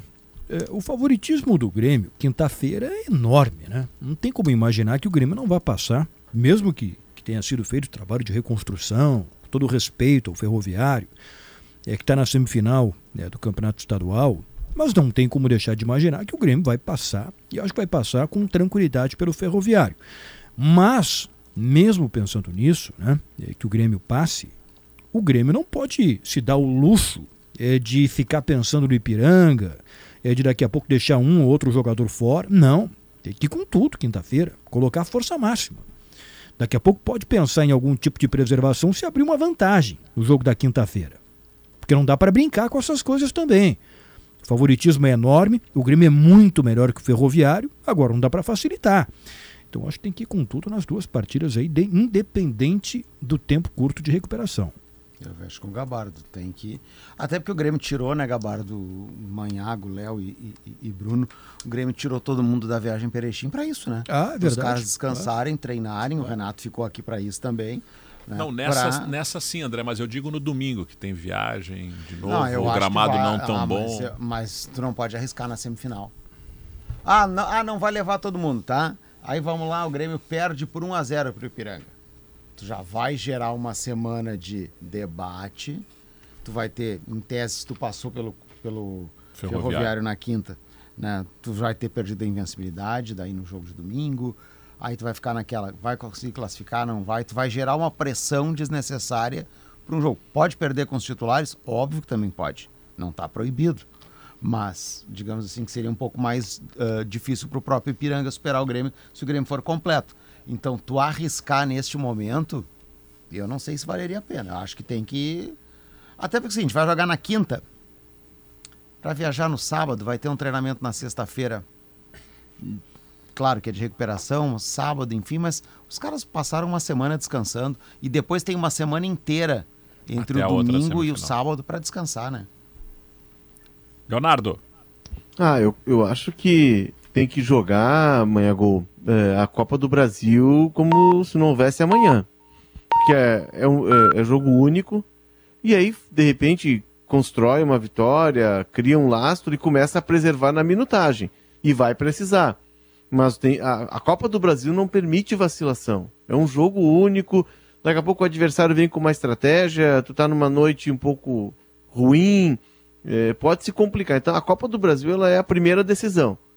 Tenta encaminhar essa vitória o mais rápido possível e depois vai, vai preservando os jogadores né, no segundo tempo, vai trocando, vai oxigenando o time e já começa a trabalhar a decisão de domingo. Mas não tem como desidratar o time, não tem como colocar um time misto, porque é correr risco e aí imagina o impacto, né? Caso venha acontecer, a gente viu ano passado com, como foi com Globo e Mirassol, o impacto de ter um tropeço na Copa do Brasil. E é a competição que te garante, e a gente precisa sempre olhar para esse lado, um ganho financeiro que nenhuma outra competição dá no Brasil, né? E são poucos jogos também para chegar Dois até e cem, uma né, decisão. 2 Exato. milhões e 100. 2 milhões Exato. 100. É, é um mês de Luiz Soares, por exemplo. É, o Grêmio já tem aí 1 milhão 600, não mais, né? Porque a cota do Grêmio é, é, de, é de Série A, então é 1 milhão e, e 400 e depois 1, mil- é 1 milhão e 100 e 1 milhão e 400, se eu não me 2 engano. e 100 na terceira. É, é ter- isso. aí a terceira passa a ser igual para todos os clubes participantes. Então, Campeonato Italiano, Manhaco. Gol do Sassuolo contra Roma, em Roma, e com participação do Matheus Henrique. Olha ele, ele iniciou a jogada, deu o passe e depois acabou saindo o gol. Surpresa. o Palmeiras tentou ganhou. muito trazer ele, né? Tentou, é, mas o, o Sassuolo queria vender, né? E como pagou caro, né? Algo em torno de 10 milhões de euros para comprar ele, estava exigindo um valor alto para vender também. E aí o Palmeiras acabou desistindo. Agora, o, Acho que o Juan tá na zaga ali ou não? É, o Juan tá na zaga. Nesse, Tá na zaga. nesse time do Sassuolo, o jogo é em Roma, no Estádio Olímpico, tem o Juan, ex-grêmio, zagueiro titular. O Rogério, lateral esquerdo, aquele formado na base do Inter, também titular da lateral esquerda. E o Matheus Henrique, de jogadores conhecidos da dupla Grenal, né? A Roma, de mais conhecido assim, o Ibanez, né? Que é, há bastante Gaúcho tempo afirmado, é. O Rodrigo Ibanez, gaúcho de Canela, há bastante tempo afirmado já como zagueiro titular da E convocado agora na, na última Isso, lista aí do isso, Ramon isso. Menezes para o jogo contra Marrocos. E até antes da Copa também pelo Também? Tite, né? Foi observado até com chance de Copa. Agora, vo- voltando aqui na questão do Grêmio aí. A maior nota ontem, Gabardo, foi o Breno. Foi. Mas o goleiro do Renato é o Adriel. O goleiro do Renato é o Adriel. É, o Breno realmente foi muito bem ontem. E eu acho que, que, que o Grêmio, é, pensando aí é, ao longo da temporada, né? Eu acho que o Grêmio, no ano passado, antes da eleição ainda, é, a, a direção que acabou eleita é, pensava na contratação do Sérgio Rocher, que é o goleiro do Nacional, capitão do Nacional, foi titular da seleção uruguaia na Copa do Mundo. Ah, não houve a possibilidade da contratação naquele momento. O Grêmio gastou muito para trazer jogadores como Cristaldo, como Carbajo. Estou falando em pagamento de direitos federativos. Né? Não foi barato contratar esses jogadores. Aí no fim o Grêmio acabou desistindo é de trazer o Rocher, que termina o contrato no final do ano agora com o Nacional. Então na metade do ano ele pode assinar um pré-contrato. Enfim, é um goleiro que sempre está no radar do Grêmio. Mas, pelo que a gente está sentindo no Grêmio, o investimento não será feito no gol, pelo menos nesse momento, e sim em outras posições. O Grêmio contratou muitos jogadores e ainda vai buscar um jogador de lado. Né? Tentou o Michael, não deu. Pode fazer uma nova investida na metade do ano, vai tentar buscar um outro jogador. E de goleiro, o Grêmio vai com o que tem. E acho que relativamente está bem servido o Grêmio. Acho que a escolha pelo Adriel é justa. Ele agora, na, nas oportunidades que teve, ele foi bem. Ele é o titular, não vai se mexer nisso. De qualquer maneira, o Breno, ele, ele, ele foi bem ontem lá em Erechim, né? Acho que é um goleiro que está tá em condições de daqui a pouco, é, em algum dia, voltar a brigar pela titularidade. Enfim, ele é muito bom goleiro. O certo é que o Grêmio vai ter que se desfazer de um destes três. Ou do Adriel, ou do Breno, ou do Gabriel Granto. Ao que tudo indica o Gabriel Granto. Gabriel que sumiu, É. né? Sumiu, né? Pois é, tá como terceiro goleiro agora, não sei qual o valor de mercado que ele nem- teria. Nem estava em Erechim. É, não né? tava. Foi o Scheibig que foi É, o reserva é. do Breno. Eu não sei qual o valor de mercado que hoje teria o Gabriel. Foi um goleiro que foi convocado para a seleção, mas está fora dos planos do Grêmio. Enfim, um eu acho que vai ter que sair. né? Tem que ver o que que vai pintar de proposta na metade do ano também. É, o certo é que o Grêmio tem que ir, porque tem três goleiros aí, Adriel, Breno e Gabriel, que já foram, e um é titular, os outros dois foram titulares. E daqui a pouco não é interessante manter no grupo um goleiro como o Gabriel como terceiro goleiro. Acho que tem que buscar o caminho, né? tem que ir para outro lugar. E daqui a pouco tentar fazer uma venda também. Ou o Breno, enfim, Deixa um eu, aí. deixa eu ampliar esse assunto dos goleiros aqui para o internacional também, e aí eu ouvi, ouvi todos vocês. Né? Então, tem essa disputa, ou talvez não tenha, né? mas a gente alimenta isso a partir de uma nota muito boa do Breno ontem em Erechim. O Adriel é o goleiro, o Breno teve uma atuação muito boa. E o Inter, hein? John vem para ser o titular, Kehler volta naturalmente na semifinal, Gabardo, André, Leonardo, Bruno Flores. Bom, eu, acho. que Vai o, lá, que o- eu, vou lá, eu acho que o Keller permanece. É, o Keller não teve nenhuma atuação comprometedora. Ah, se fala do gol do Grenal, do gol do Vina. É, é um chute de fora da área, o, o erro ali tá um de marcação, o Vina recebe livre para chutar. O Bitelo tá na frente dele e se agacha pra, né, antes da bola passar. Eu percebo o Keller só um pouco intranquilo, ao contrário do ano passado. O Keller começou a temporada intranquilo em alguns momentos, mas é um goleiro de enorme potencial. É, é- é- é apoiá-lo, né, dar tempo para ele. É, ele já tem uma experiência muito boa de titular em todo um campeonato brasileiro pela Chapecoense, em que foi muito exigido. A Chapecoense caiu e o Keller foi um dos poucos jogadores que se salvaram naquele time. né, tanto é que ele volta para o Inter em outro patamar. É, é- é dar tempo ao tempo. É um goleiro que, que precisa de, de rodagem ainda. É um goleiro jovem, para goleiro ele é jovem, 25, 26 anos. Não seria o momento de colocar o John, porque se o John não se afirma, aí tu fica sem o John e com o era abalado. Aí vai ter de apostar numa terceira alternativa, nos meninos, né? No Anthony ou no, no Emerson Júnior, enfim. É, é, é- é apostar no Keller, dar, dar tempo ao Keller e principalmente dar confiança para ele. O Sassuolo já está 2 a 0 contra a Roma lá em Roma, hein? É, bom, eu concordo. Acho que o Kehler tem que ser mantido como titular. O Kehler, ele deixou uma impressão muito boa em 2022. E agora, neste ano, eu não vi nada tão ruim assim ao ponto de cogitar tirar o Kehler do time titular. É, Pode ter tido um ou outro problema, mas são coisas que acontecem. Acho que não é para tanto assim para perder a vaga. Não, acho que tem que ter calma, manter o Kehler, dar continuidade para ele. Acho que ele está merecendo continuar como titular do Inter. Eu, eu ainda não mudaria o Kehler pelo John. Eu acho que eu tô com o Léo, assim, não teve nenhum tipo de atuação que justificasse isso. Que eu acho que o, o Inter tá passando por um momento que, assim como várias outras posições, ele também atinge o gol, que é um momento de caça às bruxas, assim, por parte da torcida. Porque o Inter não tem um goleiro, assim, que passa tanta segurança há bastante tempo. Acho que desde o Alisson, né? O Danilo Fernandes foi um jogador que, ok, ele teve ali boas atuações na reta final da Série A, mas o Inter caiu. Ah, poderia ter caído antes se não fosse o Danilo, concordo. É, mas o time como um todo passou bastante trabalho e o Danilo também tem um respingo disso na sua passagem. O Marcelo Lomba é um goleiro que também, ele teve uma temporada como o melhor goleiro do Brasil e ainda assim ele oscilou a ponto de sair do Inter com aquela pecha de jogador derrotado, de jogador que não vencia títulos. Tem aquele lance contra o Sport que é muito é, que ele foi, ficou muito marcado por aquilo, né? Que ele entende que a bola saiu e tudo mais.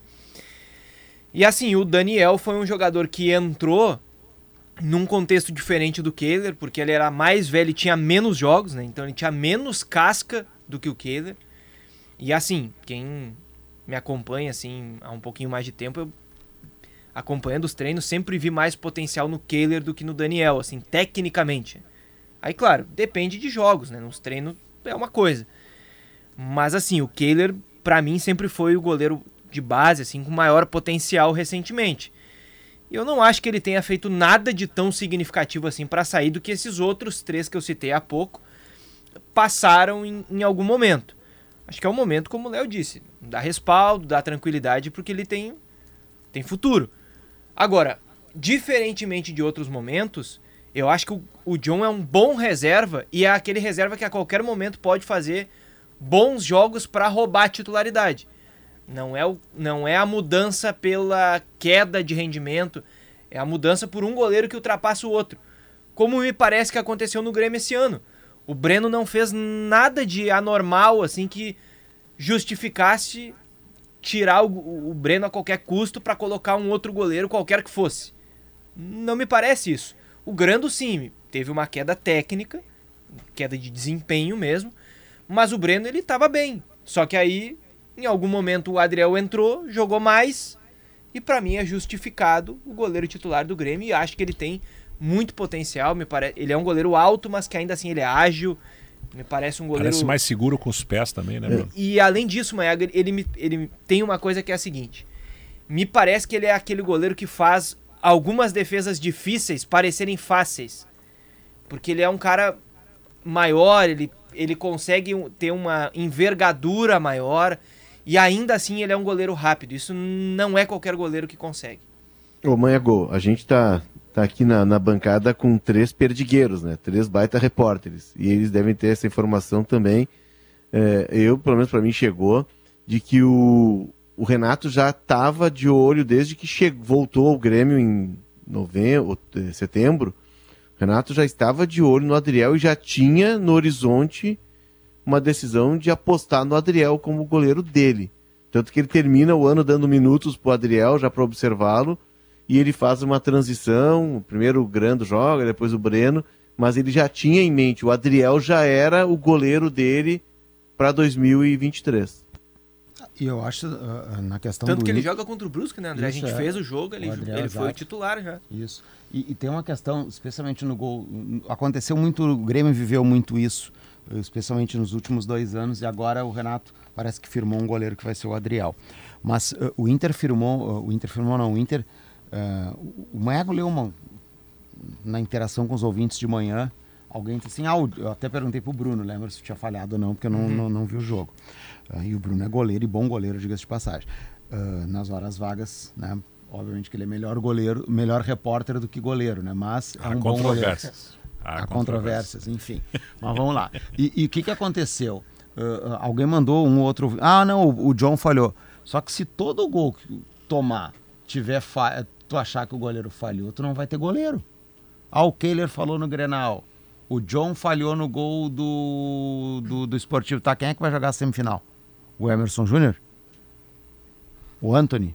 Ah, eu, eu tinha crítica pro Adriel também. Não, não, mas falhando o que eu digo é assim. No É, gol do. No, no Grenal, eu ouvi É. isso, naquele chute do Alan Patrick e no gol anterior. Do Novo que- Hamburgo, do que- Novo Hamburgo. Novo. Hamburgo. Corta o cruzamento. A- a- a- porque senão tu vai. Cada jogo tu vai tirar um goleiro porque o outro falhou, tu não vai ter um goleiro. É, eu, eu acho assim, é, o Grêmio, a gente precisa concordar. Pode ser que os, os goleiros do Grêmio, por serem da base, gerem uma desconfiança e tudo mais, mas o Grêmio tá melhor servido do que nos últimos anos que teve Paulo Vitor, Vanderlei, Júlio César. Nossa. E ninguém se firmou ali sendo experiente.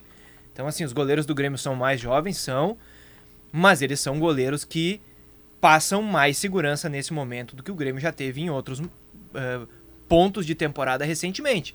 O Grêmio jogou uma final de Copa do Brasil com o Vanderlei, gente. Que tá hoje. Vila Nova de Goiás. Tava, tá no Vila Nova e tava no, no Operário ano passado, disputando a Série B. Então. eh, E o, e o, e o Paulo Vitor voltou para Portugal. Enfim, um time. Uma divisão. Acho que é a divisão principal ainda, mas. né bem, bem menor o tamanho. Time de terceira linha lá do É, futebol português. então assim, outro nível. Agora, O Júlio César tá no Atlético, né? Que tá isso, jogando isso, o isso, Campeonato isso, Mineiro, isso. né? Fechou. Ele ficou um tempo sem jogar também, Ficou né? um bom tempo, Ficou um, um tempo ano, sem acho. jogar, é. Então, assim, eu acho que é, o Grêmio ele tá melhor servido do que em outros anos e o Adriel tomou a posição por jogar melhor que o Breno, por, né, por ter uma, uma admiração do Renato, que o Léo falou e isso aconteceu realmente, mas também porque ele mostrou isso em campo.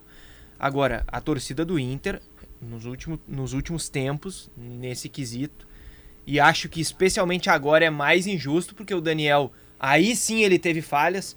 O Daniel tem aquela falha contra o Globo, aquele, aquela falha dele no Grenal, aí sim é uma falha do chute de longe do Bitelo. Eu não acho que o Keller tenha falhado no gol do Vina. Não acho que o John tenha falhado no gol do, do Esportivo ontem. Acho que é mérito do batedor. E ali ainda tem, me parece assim, um erro do Mário Fernandes, porque a jogada é nas costas dele e ele volta. E quando o, o, o atacante do esportivo arma o chute, o Mário Fernandes se vira de costas e levanta, uma, e levanta a perna, assim como se ele estivesse muito mais próximo do chute do que ele realmente estava. Mas enfim, eu acho que não são falhas de Keller e John nesses dois jogos. E aí, mais no Inter do que no Grêmio agora, é aquele lance. Cada gol que um goleiro do Inter toma, vai se procurar onde é que foi o erro. Vai se procurar se ele não tinha que ter saído na bola, se ele não tinha que ter feito um outro movimento. E, e isso é mais frequente agora do que já foi em outros momentos que teve falhas e passou batido. E o Zinho, hein? Será que o Renato vai voltar a pensar o esquema com, com pontas, Gabardo? O extrema pelo lado esquerdo com o pé direito, que tanta alegria deu aos gremistas desde 2016, né? Pedro Rocha, Everton, É. PP, PP. o Ferreira, esse último aí da listagem, muito mais convivendo com o departamento médico do que jogando, mas enfim, é dali aquela função. E o menino ontem foi bem de novo, hein? Ele é muito bom jogador, o Manhaco. Pô, ele é atrevido, ele é rápido, ele tem habilidade. Ele tem empolgado muito né, nos treinamentos do Grêmio. Eu até estava comentando no Domingo Sport Show que de todos estes garotos que o Grêmio tem, eu falo do- desses do time sub-20, né, de 20 anos para baixo. O Zinho é o que mais está empolgando e dando esperança para os integrantes da comissão técnica do Grêmio. Mas, eu acho que para esse momento, neste primeiro momento, não vai ter alteração. Né? É o Vina, é o titular, e o Ferreira, na mudança é do plano B, que era o plano, plano B, virou plano A. Plano A virou plano, plano B. Então o, o, o Vina passou a ser o plano A e o Ferreira passou a ser o plano B. Então, para este momento, é isto. Mas, pensando um pouco mais para frente, acho, pelo que eu tenho percebido no ambiente do Grêmio, que o Zinho vai receber mais oportunidades. Mas, ah, ah, conhecendo o Renato, pelo que a gente já viu em outros momentos, não me parece que vai ser uma coisa assim imediata. Vai ser aos poucos. Né? Ele vai botando um pouco. Ontem colocou 45 minutos né? por telefone, colocou, mandou o Alexandre Mendes colocar. Daqui a pouco num outro jogo, daqui a pouco contra o Ferroviário, isso estiver fácil, daqui a pouco pode colocar é, mais um pouco para jogar. Então acho que ele vai colocar aos poucos, mas isso está para dizer. O Zinho é o jogador que mais está empolgando a comissão técnica do Grêmio pelo estilo de velocidade, é rápido, atrevido, tem personalidade. É o ponteiro pelo lado esquerdo com o pé direito como preferencial. Ontem a gente teve também Tomás Luciano entrando na, na vaga ali do Darlan, o Cauã Kelvin entrou também no time, junto com o Rubens e o Natan. O Natan já é mais conhecido, É, né? Já vem é. de, de outra temporada. Mas todos esses outros meninos aqui do, do time Eu- sub-20. Eu né? senti falta, Manhago, do Ronald, que não foi aproveitado. Né? Pois é, Campeão é. sul-americano O Darlan sub-20. foi muito mal, né? Mal, mal, mal. Muito mal. Muito mal mesmo. Olha, eu não sei. Eu, pô, tendo o Darlan, que é um jogador que a gente está vendo aí que, que não está dando certo, é, voltando de empréstimo, e o Ronald, né, campeão sul-americano sub-20 pela seleção, acho, acho que o melhor seria dar oportunidade para o Ronald. Mas enfim, tem a hierarquia e a gente tem que respeitar, né? A hierarquia que tem dentro do Grêmio hoje. Pois é, eu, eu acho que o, o Zinho, Gabardo, ele vai ele vai ganhando minutos. A gente estava lá em Juí, né, Manhagol, e chamou a atenção a estreia dele como profissional. Ele Foi bem, não, né? não tem não tem passe pro lado, ele é vertical e personalidade, né, Maiago? Ele pegando a bola, partindo para cima, tentando o chute. Né? Enfim, ele pegou a bola para ele, era a oportunidade dele. O Rubens, que é um menino que está um pouquinho mais à frente, até um, é, é, é, um menino mais maduro. É, o Rubens até era para ter subido no ano passado, ele teve uma lesão no joelho. Eu achei o Rubens mais tímido lá em Juí. Então o Zinho confirmou aquela primeira impressão. O Renato começa a ganhar alternativas para essa ideia dele de, de, ter dois extremas, enfim, que já hoje é o plano B. É, o Grêmio ainda vai passar por um processo de reestruturação no grupo. O Grêmio vai, tem alguns jogadores do Grêmio que não vão permanecer até pela questão financeira. O Grêmio precisa de um, uma readequação. A, a, gestão assumiu com receitas adiantadas, tem muita receita adiantada de, de TV, de patrocínio, encontrou um cenário bem diferente até do que imaginava. O Grêmio vai precisar dar uma enxugada na folha. E aí tem alguns jogadores que venceram o prazo de validade no Grêmio, que daqui a pouco, saindo do Grêmio, eles vão conseguir encontrar novos objetivos, novo ânimo. É, o Diogo Barbosa é um jogador que não entrega, não consegue entregar o Lucas Silva, o próprio Thiago Santos, que ontem é, nem foi para Erechim, o Renato preservou, é o jogador da confiança do Renato. Mas nesses três jogadores, a gente está falando de algo como 1 milhão e 200 mil. E tem um menino da seleção sub-20 que é, estreou no Campeonato Brasileiro Sub-20 fazendo dois gols contra o Atlético Paranaense. Quando jogou na seleção, porque ele era reserva do principal jogador da seleção, do Andrei Santos, foi craque do campeonato, ele foi capitão e fez gol. Então é preciso dar espaço para esses meninos, porque a gente sabe o que podem entregar Lucas Silva e Thiago Santos. E aí tem toda a questão de readequação financeira. Eu ainda acredito que até o fechamento da janela, o Grêmio vai ter movimentações no grupo. Porque esses meninos precisam ter espaço, né? O Grêmio precisa capitalizar. O, o, o Alberto Guerra está fazendo um trabalho espetacular, né? Ele pega um clube sem um time, um clube com uma questão financeira complicada, e em pouco tempo ele monta um time competitivo, um bom time, apostando na mobilização da torcida. E a torcida está respondendo, mas isso tem um teto. A, a, a engenharia financeira que o Grêmio tá, precisa fazer, ela vai muito além disso. Então acho que esse, alguns jogadores vão ter espaço, o Zinho é o primeiro, e eu ainda quero ver o Ronald ganhar espaço. Eu o Ronald, que... e eu queria ver, é. falou aí no Diogo Barbosa, o Cuiabano, né, de novo. Pois é, pois é. E aí você vem com o Diogo Barbosa e vem com o Lucas Silva. Essa do Thiago Santos não ter viajado para Erechim também é um pouco Agora, inexplicável. Eu acho que tem, tem uma questão, Manhã, que me parece importante aí. É, durante, durante a semana a gente falou no sala de redação e vai em cima do que o Léo estava falando. O Grêmio tem, tem algo que é muito importante nesse trabalho feito pelo Alberto Guerra, é, que é da montagem de um novo grupo com a, com a chegada é, de vários jogadores importantes, recuperando o ânimo da torcida, que é algo fundamental. Só que não adianta colocar 10, 11, 12 jogadores novos no grupo se não encaixar. Porque se o time não encaixa, perde tudo. A mobilização do torcedor vai para o espaço. E é aí que está o mérito do Grêmio.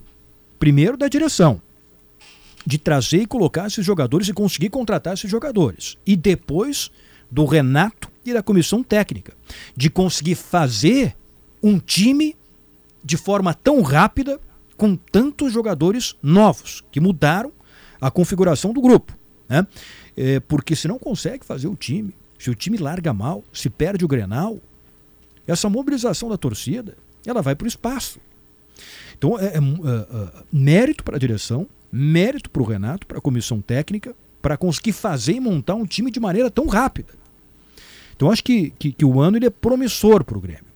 Também acho que não dá para pensar em tanta coisa como o título do Campeonato Brasileiro, o tipo da, título da Copa do Brasil. É complicado, mas acho que o Grêmio, é, é, é, depois do que se viu do ano passado. Pode brigar por Libertadores. Acho que vai brigar por Libertadores. Acho que o vaga na Libertadores vai brigar.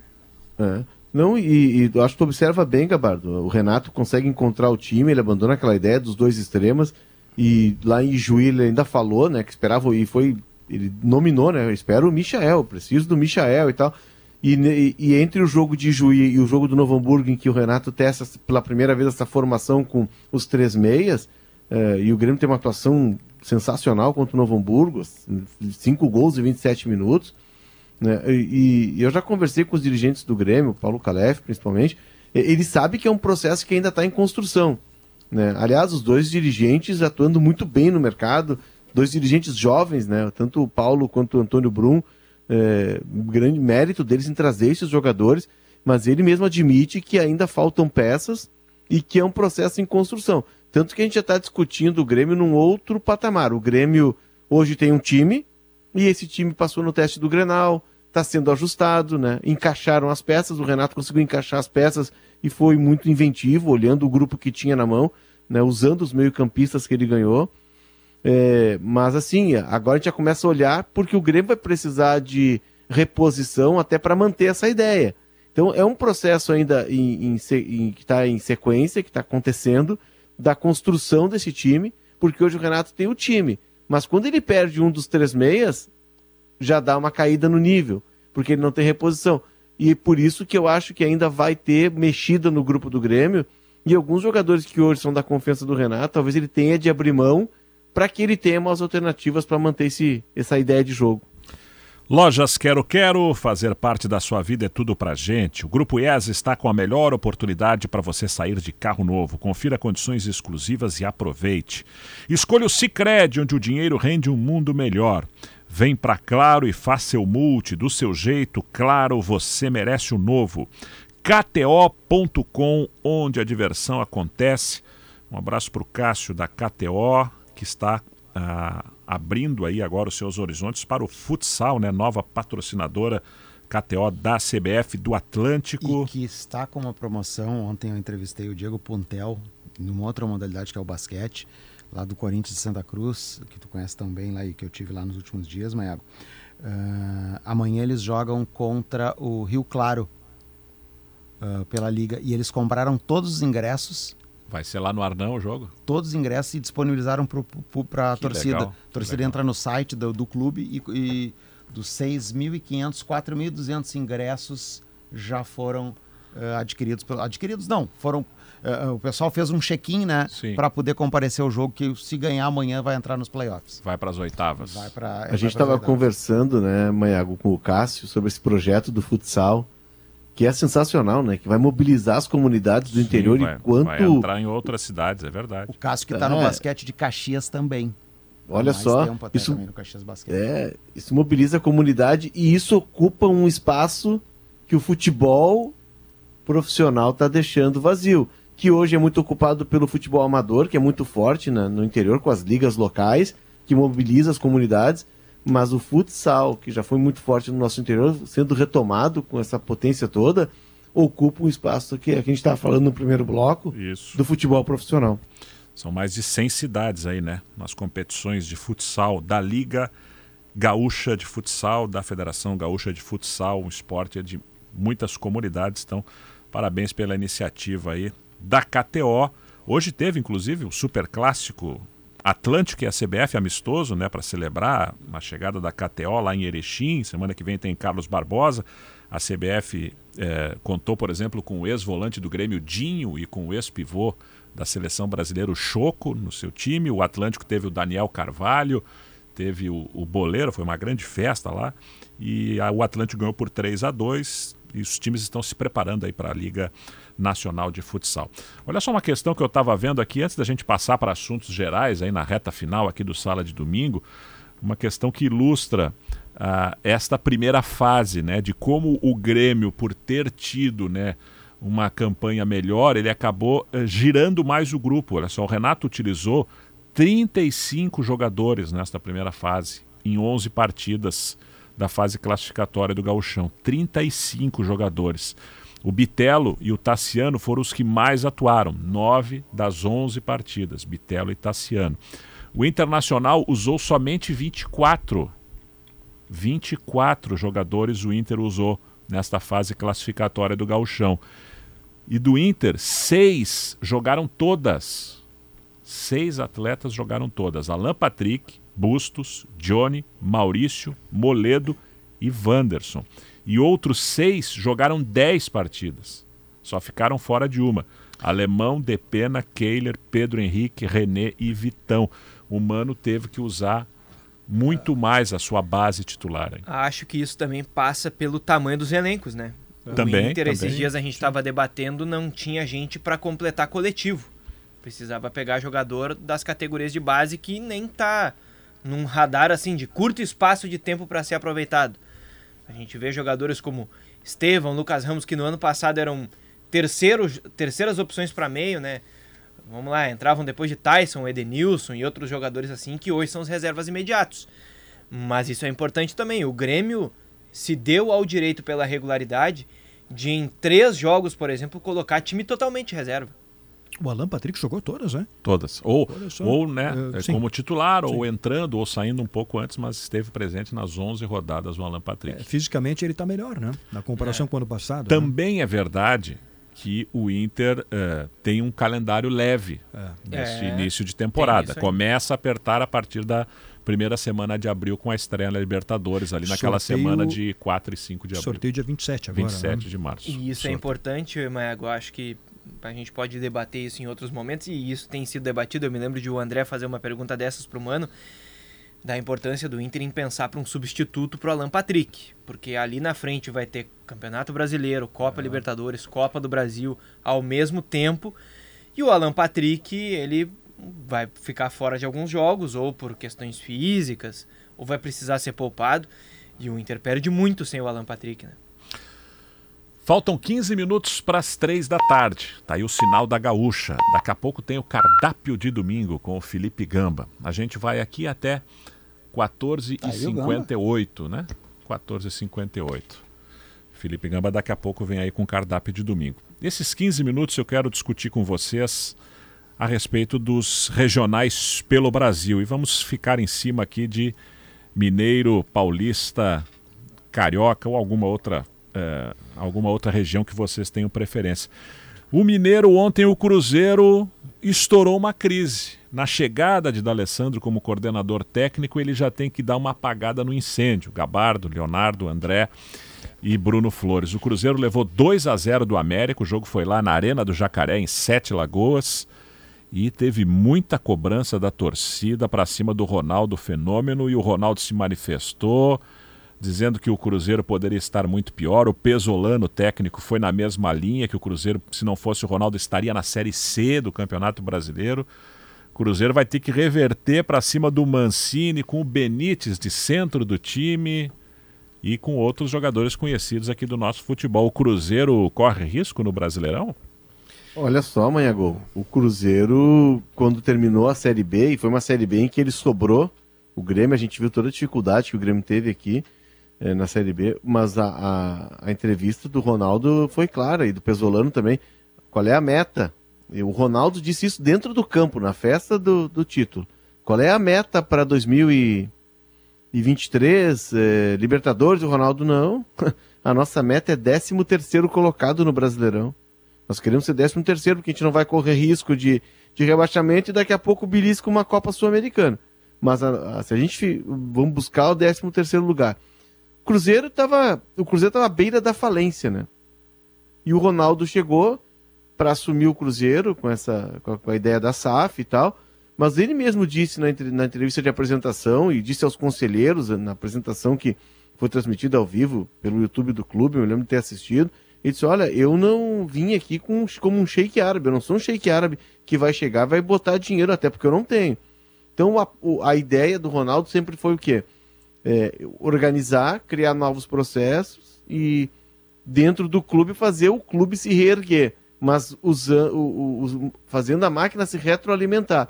É um processo longo. A torcida, claro, se entusiasmou, mas o Cruzeiro tem um longo caminho pela frente, né? E o Ronaldo, inclusive, está vendendo uma parte do, da, da SAF, se não me engano, é 10%, para o Pedro Lourenço, que é um cruzeirense, é dono dos supermercados BH, que é um cara que ajuda o Cruzeiro há muito tempo, para ter um dinheiro e não atrasar salários, ter fluxo de caixa durante um ano.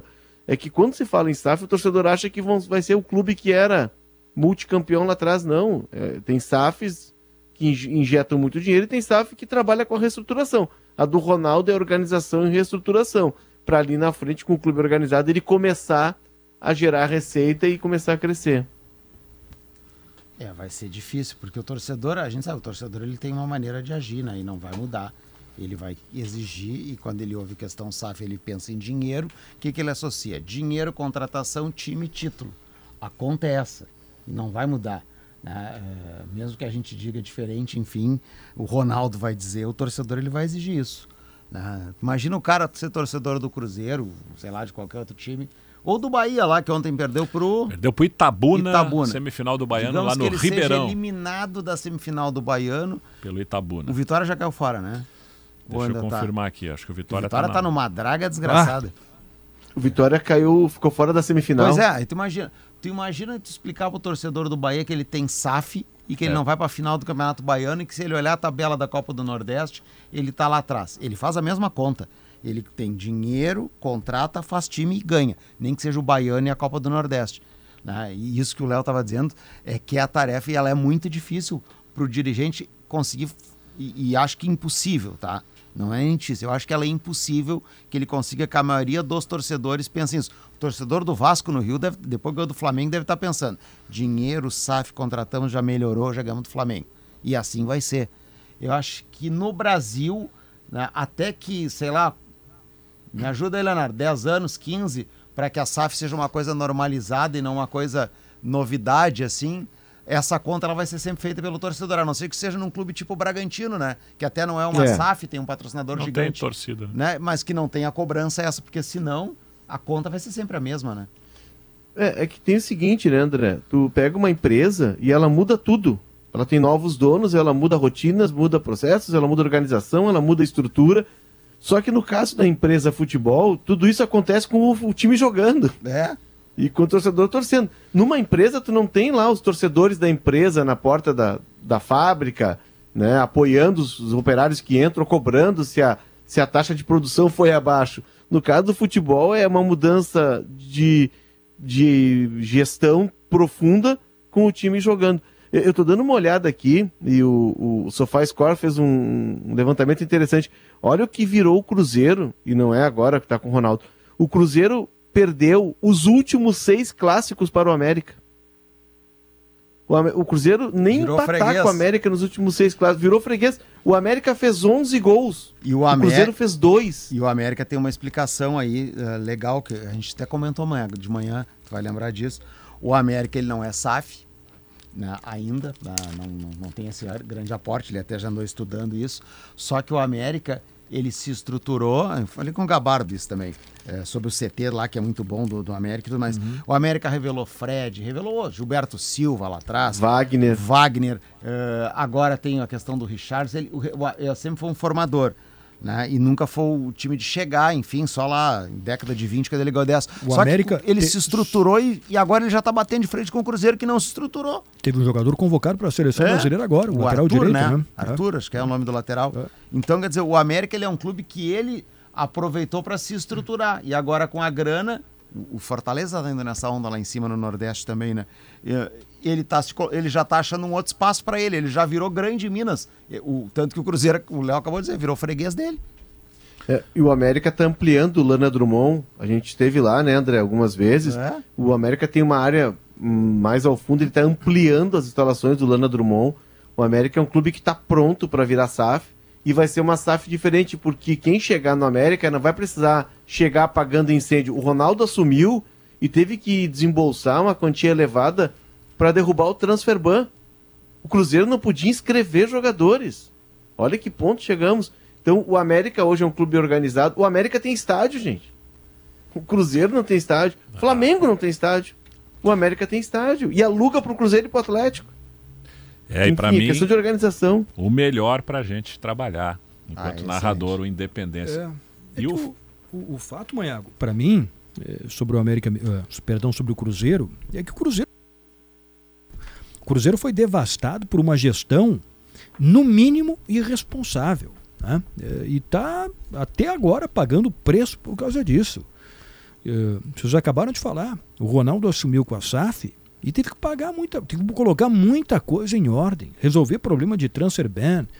Pô, eu entendo, não é fácil. Acho que esse caminho do Cruzeiro ainda é longo para colocar o clube nos trilhos, porque eh, saiu da Série B, saiu.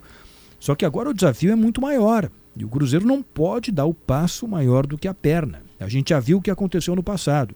Então o Cruzeiro está pagando até hoje o preço de uma administração, no mínimo, irresponsável. A gente falou aqui, Manhago, de muita coisa estrutural do Cruzeiro. Mas eu quero me ater a um, eh, a um. Eu concordo com tudo isso, mas eu quero me ater a um ponto a mais ainda que é no campo. O Léo falou sobre a entrevista do Ronaldo em que ele disse que o Cruzeiro tinha que ser 13 terceiro, não passar trabalho para não, ca... pra não cair. E, o eu- Pesolano falou que se não fosse o Ronaldo era pra estar É, na eu, C. e eu concordo com isso. Mas assim, o Cruzeiro mexeu muito no time que foi bem na Série B. Porque, pensando no nível de Série A, precisava contratar. Se o Grêmio hoje, com as 11 contratações que, tiver, eh, que fez, não tivesse sobrando no Campeonato Gaúcho, a gente teria que entender porque são 11 jogadores novos.